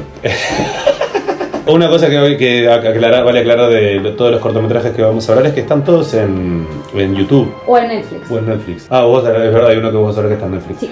Voy a hablar del primer, de mi primer cortometraje. Contame.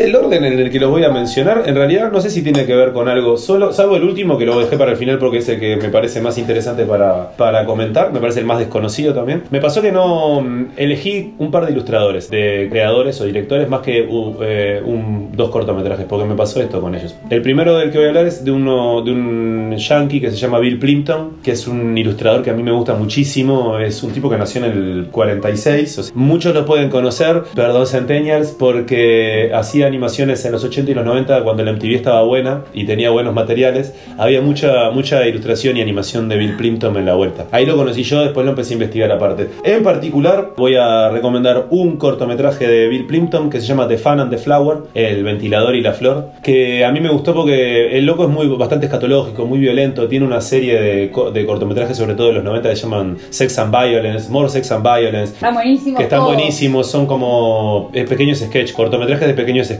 todos animados. Ganó un Oscar por una animación que se llama Your Face, que es buenísima, pero a mí me gusta The Fan in the Flower porque es una, una historia de amor surrealista, digamos, entre un ventilador y una, y una flor. Hermosa la animación, re- muy bella, es del año 2005 creo. Sí. Y tiene otra característica que a mí me gusta mucho. En general los cortometrajes de las animaciones de Bill Plimpton no tienen voces, no hay, no hay voces. En este hay un narrador que es Paul Giamatti, que es un actor que para mí es de los mejores actores que hay en la vuelta. Eso lo podemos descubrir en que hace muy pocas películas. Para mí los actores buenos de Hollywood hacen muy pocas películas. Y bueno, él es uno de esos. Este es mi primer corto. Si se cuelgan con Bill Plimpton, Plimpton se escribe con Y, no hay mucha más cosa para decir. Y bueno, está todo en YouTube. Perfecto. A mirarla. Bueno, voy con mi segundo. Vaya con el segundo. Seguimos como la- en, esto de las historias de amor, se ve que la, la primavera nos está pegando. Son todas tristes igual las historias de amor que cuentan, pero venga.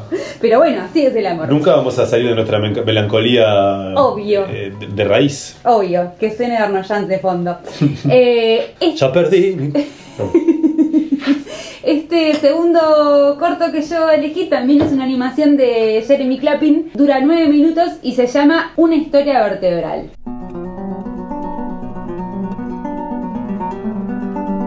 También la pueden encontrar en YouTube. Fue el primer corto que hizo esta persona, la primera animación, y la hizo en el año 2004. La particularidad que tiene es que está hecha en- más bien en, en escala de grises, a no ser cuando vemos el cielo y el mar que tienen color azul, como esta cu- cuestión de, bueno, de- por cuestiones de los personajes son las, los espacios donde, que mm, representan la libertad, libertad, digamos. No tiene diálogos, lo que sí tiene es una música bellísima y a diferencia de, de una historia vertebral, digamos que es un poco más esperanzadora. Si bien es o- oscurísima, Sí, termina con algo que puede llegar a ser algo más, más para arriba, digamos. puede ser un poquito más, más esperanzador, sí, es Eso. verdad. Narra la historia de un hombre solitario que padece eh, una importante afección física que es que su columna vertebral está doblada en un total ángulo recto. Alerta de spoiler. Ah, es lo- no, es lo único que voy a decir. Y está siempre mirando el suelo y esto le impide tener una vida normal. Yo le voy a, voy a hacer una, un- voy- a sacar un, así,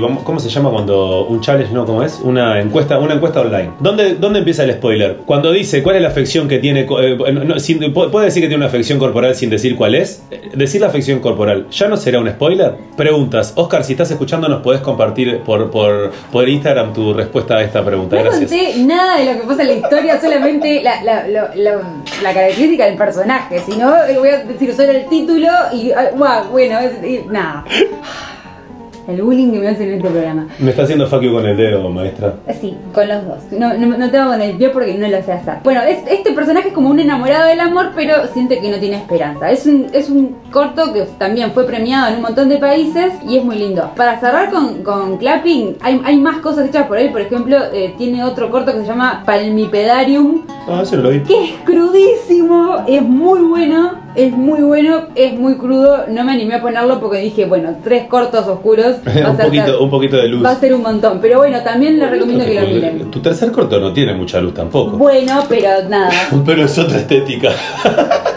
Bueno, Bill Plimpton, ahí, ahora mientras la cola hablaba de, la, de, la tex- de las texturas del- segundo cortometraje, yo no dije nada. Bill Plimpton tiene como una. No tanto de fan de Flower, que quizás como una animación más, más prolija en su pintura y todo. En general, él labura como que fuese lápiz rayado. A mí me gusta mucho eso. Y, es como que él se está moviendo, ¿viste? La, el- no, no hay un fondo regular. Es como que se ve que cada, cada, cada placa la pintó distinto y se nota esos movimientos. A mí me, me gusta eso que le pasa a las, a las animaciones, como que no son perfectas, ¿no? Y más a mano que a computadora. Mi segundo corto.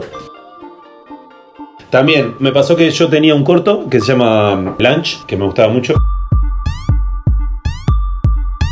Un corto que es hecho en stop motion y resulta que es una trilogía que se llama Food. Entonces lo que voy a presentar es la trilogía Food. Esta trilogía son tres cortometrajes de entre 3 y 7 minutos de un director checo que se llama Jan Svankmajer. que De es- qué trialo, Emiliana, porque la gente no sabe cómo buscarlo. J-A-N es el nombre y el apellido es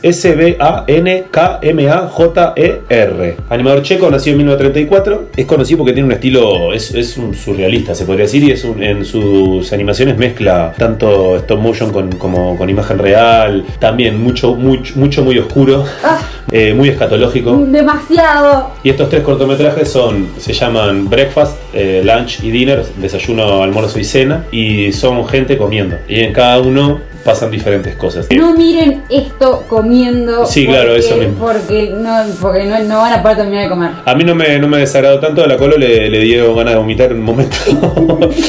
Sí que tiene una, una cuota de escatológico que puede, puede sensibilizar estómagos. Son tres cortos y están los tres en, en, en YouTube. Esto, una estética oscura, hay como una cosa lúgubre, de desesperanza con el ser humano, de no escucharse, de incomunicación, de uno fagocitando al otro. Es como hay algo del hombre explotando y comiéndose a sí mismo como sociedad. No sé, me puse muy filosófico, pero me parece que hay como una cosa eso. Pero, pero se entiende, se entiende. Y bueno, nada, eso es- sería mi segundo, mi segundo cortometraje.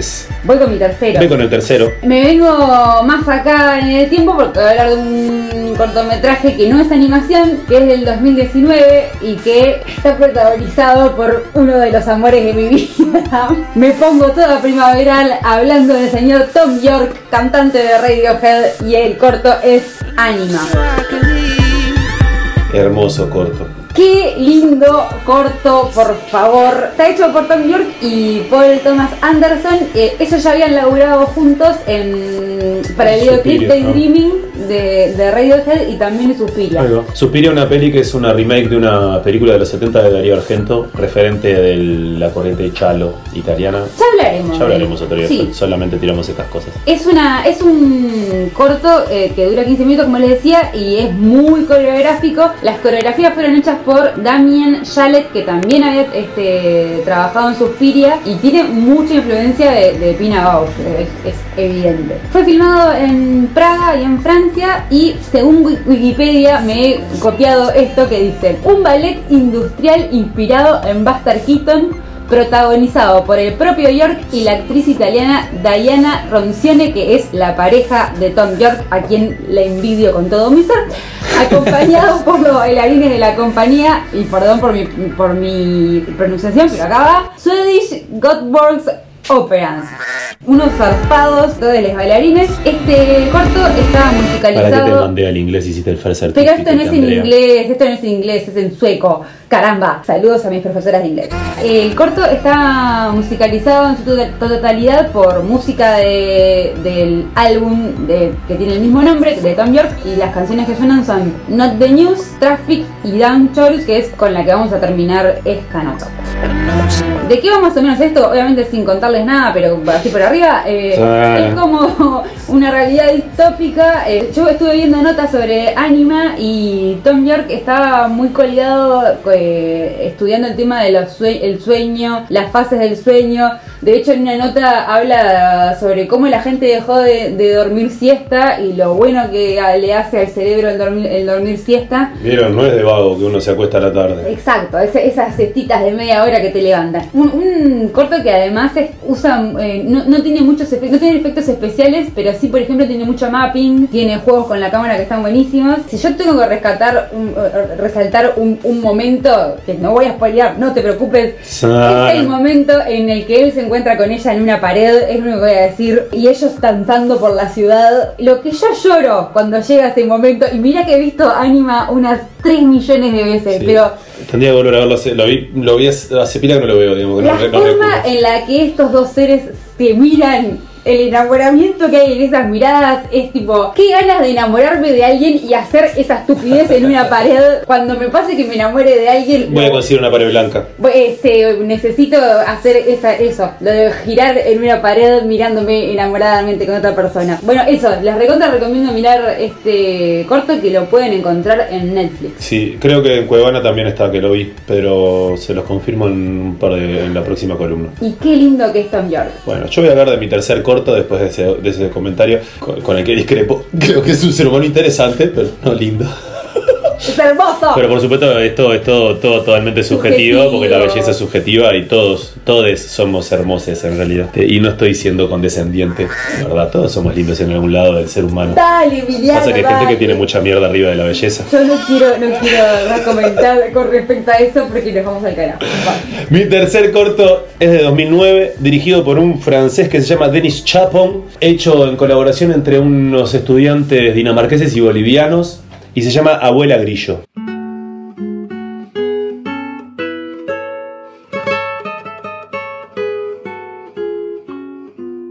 ¿Cómo es la cancioncita? Hola, Gris. Chola, chola, cholie,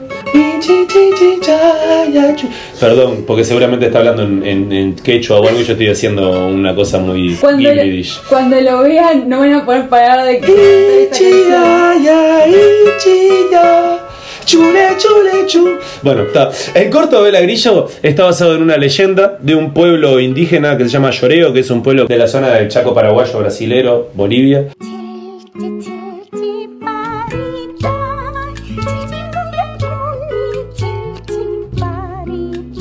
Y es un corto, por supuesto, con un contenido político altísimo. Es una animación acerca de la revolución del agua en Bolivia en 2001, básicamente. Basado en, una re- en, esta, en esta leyenda de la abuela Grillo, que es una leyenda indígena lloreo, como les dije, que es un personaje que es el que lleva la lluvia a, a las, a los pueblos. Un día se enojan con ella, la tipa se va y la esclavizan en la ciudad. Cuando estuve mirando... Menos mal que yo spoileaba. Es, si lees, si lees el- la sinopsis dice eso. Lo mismo yo. Mentira. Cuando yo leí decía que trata sobre la lucha de los pueblos contra la mercantilización del agua. Recontra actual. Recontra actual, recontra mil actual. Lamentablemente. Eh, lamentablemente, pero también me pareció como que estaba bueno. No es que Svanksmeyer y Bill Plimpton no tengan un contenido fuertemente político, pero son gringos, así con la mayor de los respetos. Abuela Grillo es un, un cortometraje contemporáneo sudamericano que trata de algo que está pasando acá, en lo que Uruguay está recontra mil metido, porque estamos, somos parte de un acuífero gigante. Vendimos el puerto. Vendimos el puerto, la mitad de, la- más de la mitad de, las te- de los territorios de, de- de la, de la tierra en este país está en manos de extranjeros y bueno, nada, entonces un poquito de conciencia de clase no venía mal. Hagamos, bonus. tenemos bonus track para no bonus. perder la costumbre. Lo mío es súper simple, súper cortito. Esto es algo que dura 3 minutos y pico. Está en YouTube, me lo pasaron hace millones de años. Y es algo que yo le paso a mis amigas. Pongan en YouTube, simplemente no te quiere, se llama. ¿De qué trata? De cómo nos programan a las mujeres de pequeñas diciéndonos el niño que te pelea eh, Te lo hace porque te quiere y porque gusta de vos. Y es muy gracioso y muy ácido. Así que eso, eh, busquen simplemente no te quieren YouTube y mándenselo a todas esas personas que se embarcan en eh, esperar eternamente a personas que claramente No van a te llegar. quieren. Y hay que aceptarlo. No todo el mundo puede gustar de vos. Mi bonus track es sumamente eh, es fútil, no sé cómo decirlo, me, me- me- me da vergüenza un poco ahora. Eh, es una animación de Pixar en realidad, que creo que es de las primeras animaciones de Pixar o de las primeras que yo vi, que me gusta mucho, que ahora no me acuerdo el nombre, es la del viejito jugando al ajedrez con él mismo. Si ponen, creo que Pixar Chess va a aparecer. Nada, es una animación de Pixar, pero me parece muy divertida, muy divertida y muy genial toda la, la- la construcción de esa, de esa historia, muy clownesca. Se llama eh, El juego de Gary. Ahí va, O sea, Gary's Game, es verdad. G-E-R-I. apóstrofe S, Game. Y bueno, ahora sí, después de terminar de escuchar esta hermosa canción de Abuela Grillo, ¿con qué canciones que nos vamos de esta columna? Down Chorus.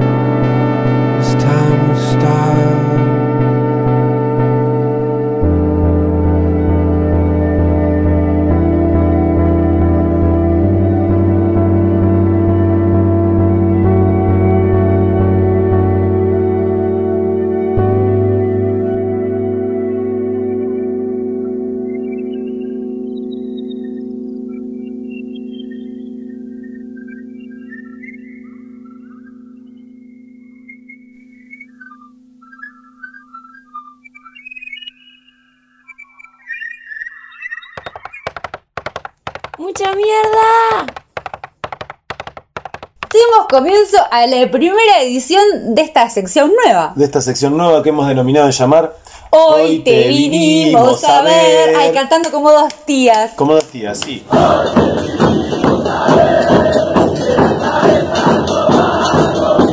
Hemos vinculado el fútbol con el teatro. ¡Ah! Bueno, sección en la que nos eh, abocaremos, enfocaremos en hablar de, alguna obra que hayamos ido a ver. Que alguna obra que esté en cartel y Aprovechar este espacio para, que, para difundir esos, esos espectáculos. Eh, ahora que empezó a acontecer el teatro nuevamente en las salas, a ellas iremos. A ellas iremos. Y bueno, por obra y gracia del destino, se dio la casualidad que empezamos a pensar en esto y nos llamó Jordan Broom, que tiene una obra en cartel en... Nos mandó un mensaje eh, por el Instagram a nuestra única y preciada red mucha.mierda.podcast y nos dijo, estoy con esta obra, ¿quieren venir a verla? Y así fue que Andrea y Emiliano se fueron al Teatro Estela a ver Cactus. Exacto. Contarles cómo fue el proceso. Eh, yo no, no, no había visto nada de la obra. Cuando Jordan me pasó el Instagram, lo primero que uno ve de, de esta obra es que tiene una estética muy particular. Muy particular, jugada. Jugada. A mí me pasó Andrea, que a- Andrea, yo hablo como un jugador de fútbol en tercera persona. Y porque le pusimos y te vinimos a ver. Claro, entonces. todo muy futbolero. Lo- la primera imagen que, que me levantó fue un juego. Yo soy fanática de jugar jueguitos, gente. Y me hizo acordar al Green Fandango. Sí, dije, ay, mira, esta estética me hace acordar a esto. Y me pasó que dije, bueno, esto es muy jugado. O está buenísima o es terrible. Sí, a mí me pasó lo mismo. La estética me, me hizo acordar a alguna cosa que ya había visto. También pensé en, en A Nightmare Before Christmas. Sí, claro. Me gustó, pero pensé lo mismo. Mm, Qué jugado puede llegar a ser un- un- una remada. Y fuimos con miedo. Y fuimos así como con reservas, como quien dice, fuimos ahí a- entregados, pero eh, sabiendo qué que capaz que, bueno, nada, nos llevábamos una desilusión. Pero spoiler alert, Eh, no nos llevamos ninguna desilusión. porque está re buena. Sí, la verdad está re buena la obra. Por supuesto que se agradece mucho y se valora abundante esto de, de eso, jugársela y buscar una estética personal, una voz ahí personal también. Sí, sí, porque Personal no- del grupo, ¿no? No es muy común ver obras que tienen una, una estética jugada y que van por un camino diferente. Sí, obvio, hemos visto, pero no es, no es lo más común. Claro. Y está buenísimo cuando sucede. Sí, está bueno. Es una obra además que es un texto original que surgió de un, de un Autoficción. proceso de autoficción del grupo. La escenografía y el vestuario está, está, está bueno, está bonito. Es una farsa Sí. y se mantiene ahí y se, se la, se lle- se la lleva bien. Buena, bonita las coreografías. Con La música. puesta en escena, la puesta en escena es buenísima. Es verdad, tiene un eh, lindo movimiento escénico. Sí, sí, más allá de que, que- que también dentro de eso están todas las coreografías, pura Sí, especialmente danza, eh, que se hacen como una danza escénica está buenísima, pero me, muy interesante toda la parte visual. Sí, sí, sí, está bueno. Y el texto está bueno. Sí. Está lindo. Lo que hicimos fue, antes de ver la obra, hablar con parte del elenco eh, y hacerle algunas preguntas. Y bueno, ahora les vamos a compartir es- esa pequeña entrevista.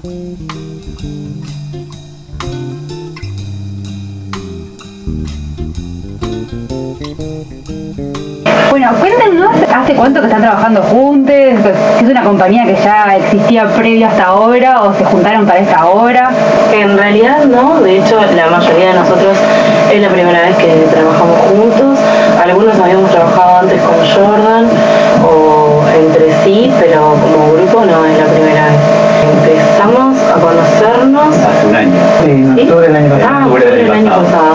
Porque inicialmente éramos eh, otro grupo un poco más reducido al elenco que somos ahora y iniciamos el proceso en un laboratorio de autoficción guiado por el director, por yo. Estuvimos trabajando casi cuatro meses, sí, cuatro meses completos por Zoom, porque íbamos a arrancar con los ensayos presenciales y en marzo se cerró todo, así que arrancamos a trabajar con este laboratorio que iba a ser en persona a través de Zoom. Dos- teníamos dos encuentros semanales. ¿Y cómo llevaron la, la instancia Zoom? Muy bien. Fue muy intenso. intenso. Además, este, una, una característica de los encuentros por Zoom es que al ser un laboratorio nosotros exponemos nuestras emociones vía momentos de risa, momentos de llanto y poder contenernos a través de la computadora que nos hace un poco Era horrible no poder abrazarlo. ¡Ah, te quiero abrazar. Claro, Porque las consignas de- del laboratorio tenían que ver todas con, o sea, eran autoficción, entonces era, era propio. Entonces abordábamos temas como, no sé, despedidas, el primer amor, etcétera, y, y eran de mucha entrega de parte de nosotros. Entonces sí, terminábamos muchas veces llorando todos por Zoom. Es interesante porque claro, muchos no nos conocíamos, nunca nos habíamos visto en persona, salvo ese primer café que fue como la introducción a la obra el año pasado. Y arrancamos a hablar de cosas re íntimas y personales, o trabajando con esta idea de, de, a partir de una anécdota personal, trabajar en la escritura de un texto que surgiera a partir de eso, ¿no? Como desde este lugar que cada uno tenía, producir un texto con distintas características. Entonces, claro, fue conocernos muy íntimamente por Zoom. Claro, cuando nos vimos presencial, tipo, te conocemos de la vida. Vida, claro. Yo me empapado del otro. Eso fue muy bueno, el saber que te pudiste conocer con la persona personalmente, pero ya tenías todo el bagaje emocional. Fue como, bueno, ahora sí te puedo dar ese abrazo, ahora sí puedo reírme con vos y llorar. Sí, porque era vulnerabilidad por todos lados. Si, si tuvieran que contarnos, sin spoilear nada, obviamente, porque queremos que la gente la venga a ver, ¿de qué va la obra? Es una crítica al hombre libre, eso es lo que podemos ir anunciando y no sé qué ustedes quieren agregar como sin espoliar. O sea, es muy general quizás lo que voy a decir, ¿no? Pero en esto de haber hecho el laboratorio de autoficción, encontramos características comunes y emociones comunes y, y compartidas. Y de hecho hay pequeños fragmentos de cada uno de nosotros que están metidos en distintas partes de la obra que tienen que ver con cuestiones como intrínsecas a, a la humanidad. El dolor, el amor, la vida, la muerte, la peste, en esto que estábamos hasta Claro. cursando COVID en nuestras casas, La libertad, la libertad, la política. la política. Ay, quiero verla ya.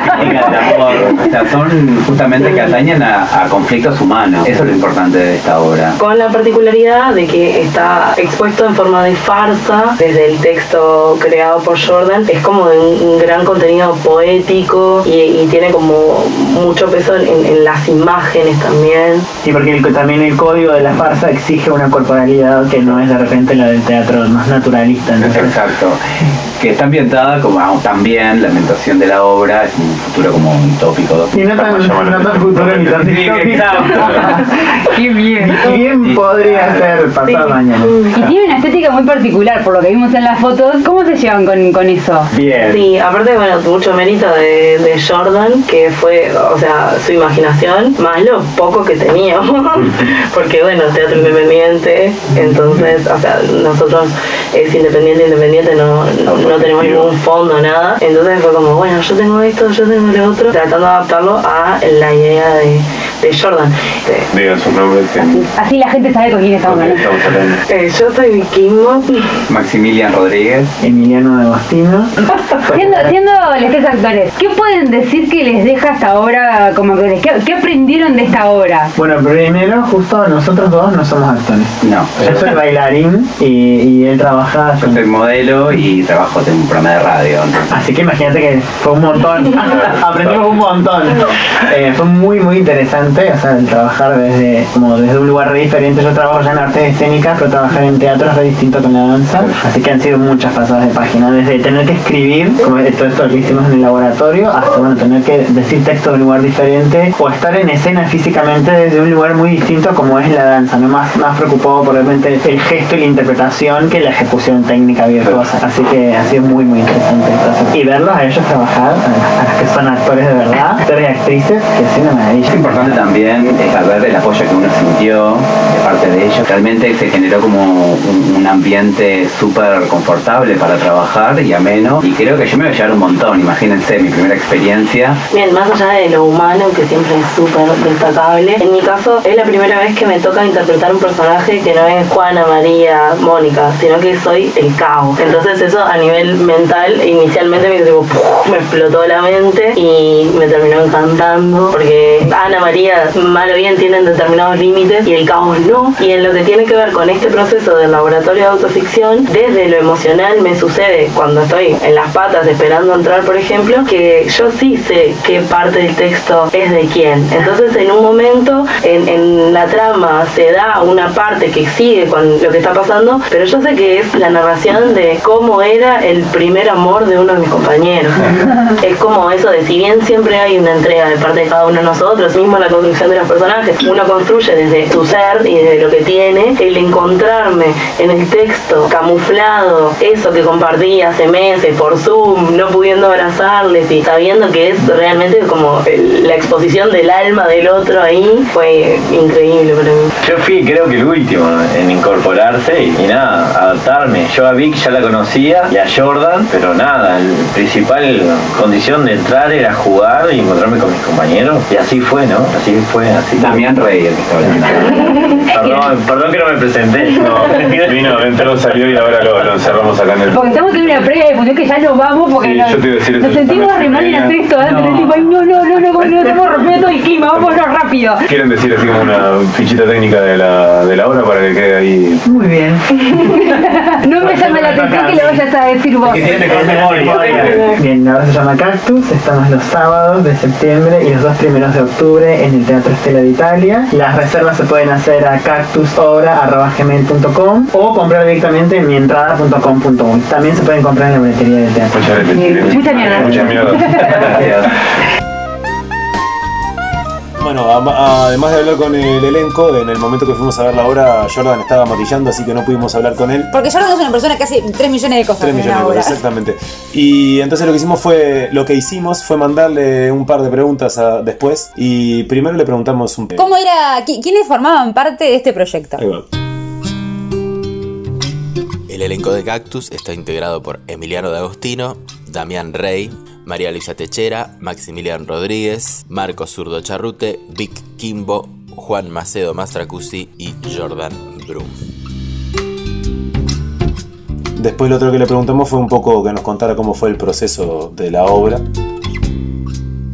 El proceso de creación de Cactus fue un proceso largo, arrancamos en agosto del año pasado, arrancamos por un taller de autoficción que yo coordinaba, estaba integrado por Vic Kimbo, Emiliano D'Agostino, Damián Montenegro, Coco Gallardo y Maximilian Rodríguez. Bueno, a raíz de, de la premisa esta que se menciona en el texto de la obra, la premisa de Sartre que dice que todos los hombres estamos condenados a ser libres, yo planteé en el taller cuatro ejes, la infancia, el amor, la guerra y el caos, la guerra tanto interna como con el afuera. Y bueno, cada uno teniendo en cuenta estos ejes y algunas de las consignas que yo les, les iba tirando para armar como la guía, iban escribiendo relatos de sus experiencias personales, de su vida, de distintos momentos. Y después en las compartidas que les hacíamos por Zoom, porque claro, en plena pandemia no nos podíamos ver, en las compartidas yo iba haciendo preguntas y a raíz del intercambio que ellos tenían, iban surgiendo cosas nuevas y ahí íbamos llevando a este cuestionamiento de esta premisa. A raíz de eso, de estos puntos en común que yo encontraba en estos intercambios, bajé Cactus pensando en una cuestión como más global. Ese era como el gran desafío, que no fuera un espectáculo que planteara cada actor contando una experiencia personal de su vida y que la gente no pudiera relacionarse con eso. Entonces el desafío fue como buscar una cuestión de lograr que la gente que viniera a vernos sin conocernos pudiera empatizar con lo que nosotros estábamos contando. Dentro del texto hay relatos que son puras y exclusivamente de ellos,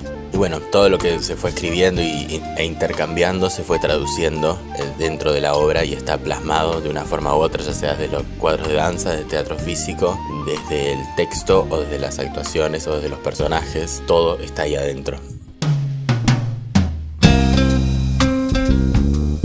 Como habrán escuchado en la entrevista, la computadora ya había empezado a, a decir todo concluye al fin y eh, perdón por el ruido que se escucha, pero bueno, Ta, queríamos poner lo que habíamos hablado con los, con los gurises. Queda agradecerles. por- agradecerles a, a agradecerle a Jordan por haber sido quien rompió el hielo casi sin saber que esto iba a, pa- a pasar. Exacto, agradecerles por las invitaciones a, a lo- lo- los, los gurises que eh, nos dieron la entrevista antes del- de, la, de la función también por darse ese tiempo, darnos ese tiempo antes de, de- que de se sabe que hay altos nervios en esa previa, pero ellos con tremenda buena onda y tremenda disposición nos, nos respondieron y estuvieron ahí un ratito con nosotros. Y bueno, nomás queda eso, agradecernos y seguimos con el programa. Y si están con una obra en cartel o están por estar con una obra en cartel, obviamente se pueden comunicar con nosotros y vamos como dos tías, no hacemos ruido, no abrimos caramelos y apagamos los celulares antes de cada función. Eso mismo.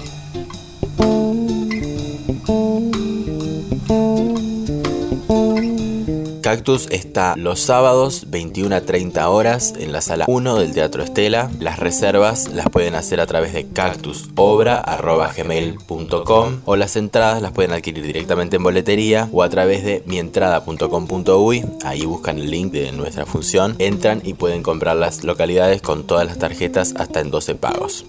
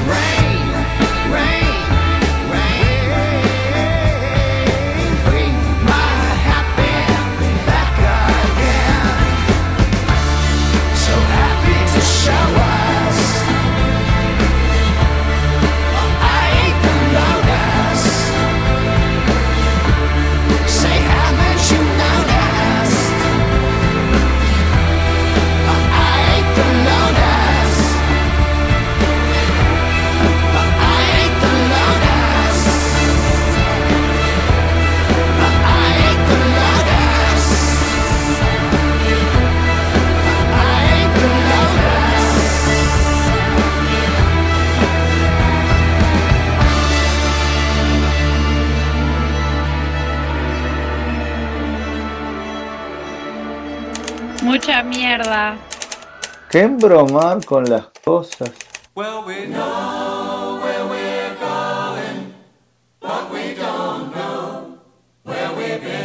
Final del octavo programa de mucha mierda.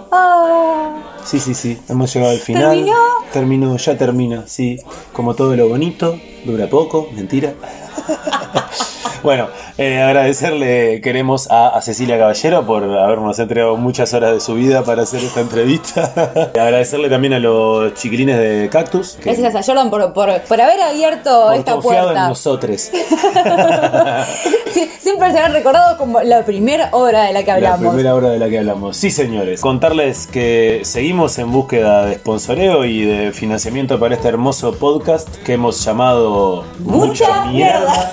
No- Eh, podemos dejar de hacer la estupidez de decirlo Eso, juntos, exacto. perdón. Si alguno quiere colaborar con nosotros, algún pequeño emprendimiento que quiera eh, anunciar por aquí a cambio de canje o qué sé yo. Lo de las obras ya lo dijimos. Lo de las obras.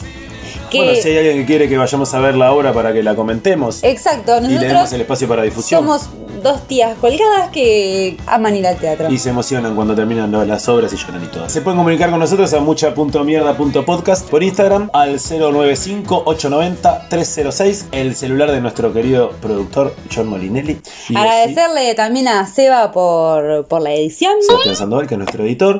Quienes conducen y guionan esto somos Andrea Rodríguez Mendoza. y Emiliano Castro Martínez. Las locuciones son de Daniel Calegari, Cecilia Caballero y Mauricio González. Mauri González, que ha estrenado obra en Buenos Aires. En la República Argentina. En un espacio que se llama Trilce. Si hay alguien que está en, en Buenos Aires, en, no se escucha de allá, Mandinga se llama la obra. Una obra sobre la historia de la comunidad afro en Argentina. Qué ganas de ir a ver teatro del Sí, otro lado también, sí. ¿eh? Ojalá también el Mauri pueda venir para Montevideo, si lo podemos ver y hacerle una entrevista. Bueno, mucha mierda para él también desde acá. ¿Y qué más nos queda por decir? Nada, Siento que nos agradecerles. algo. Sí, nuestro ritual de fin de programa. ¿Qué canciones eh, vamos a escuchar hoy? Vamos a terminar hoy con una canción de la banda Minutemen, que es una banda de punk rock de los 80 de Estados Unidos. Californiana. La canción se llama Theater is the Life of You. Y con eso nos vamos. Hasta- Gracias por esperarnos. Y hasta dentro de 15 días. Nos vemos, gente.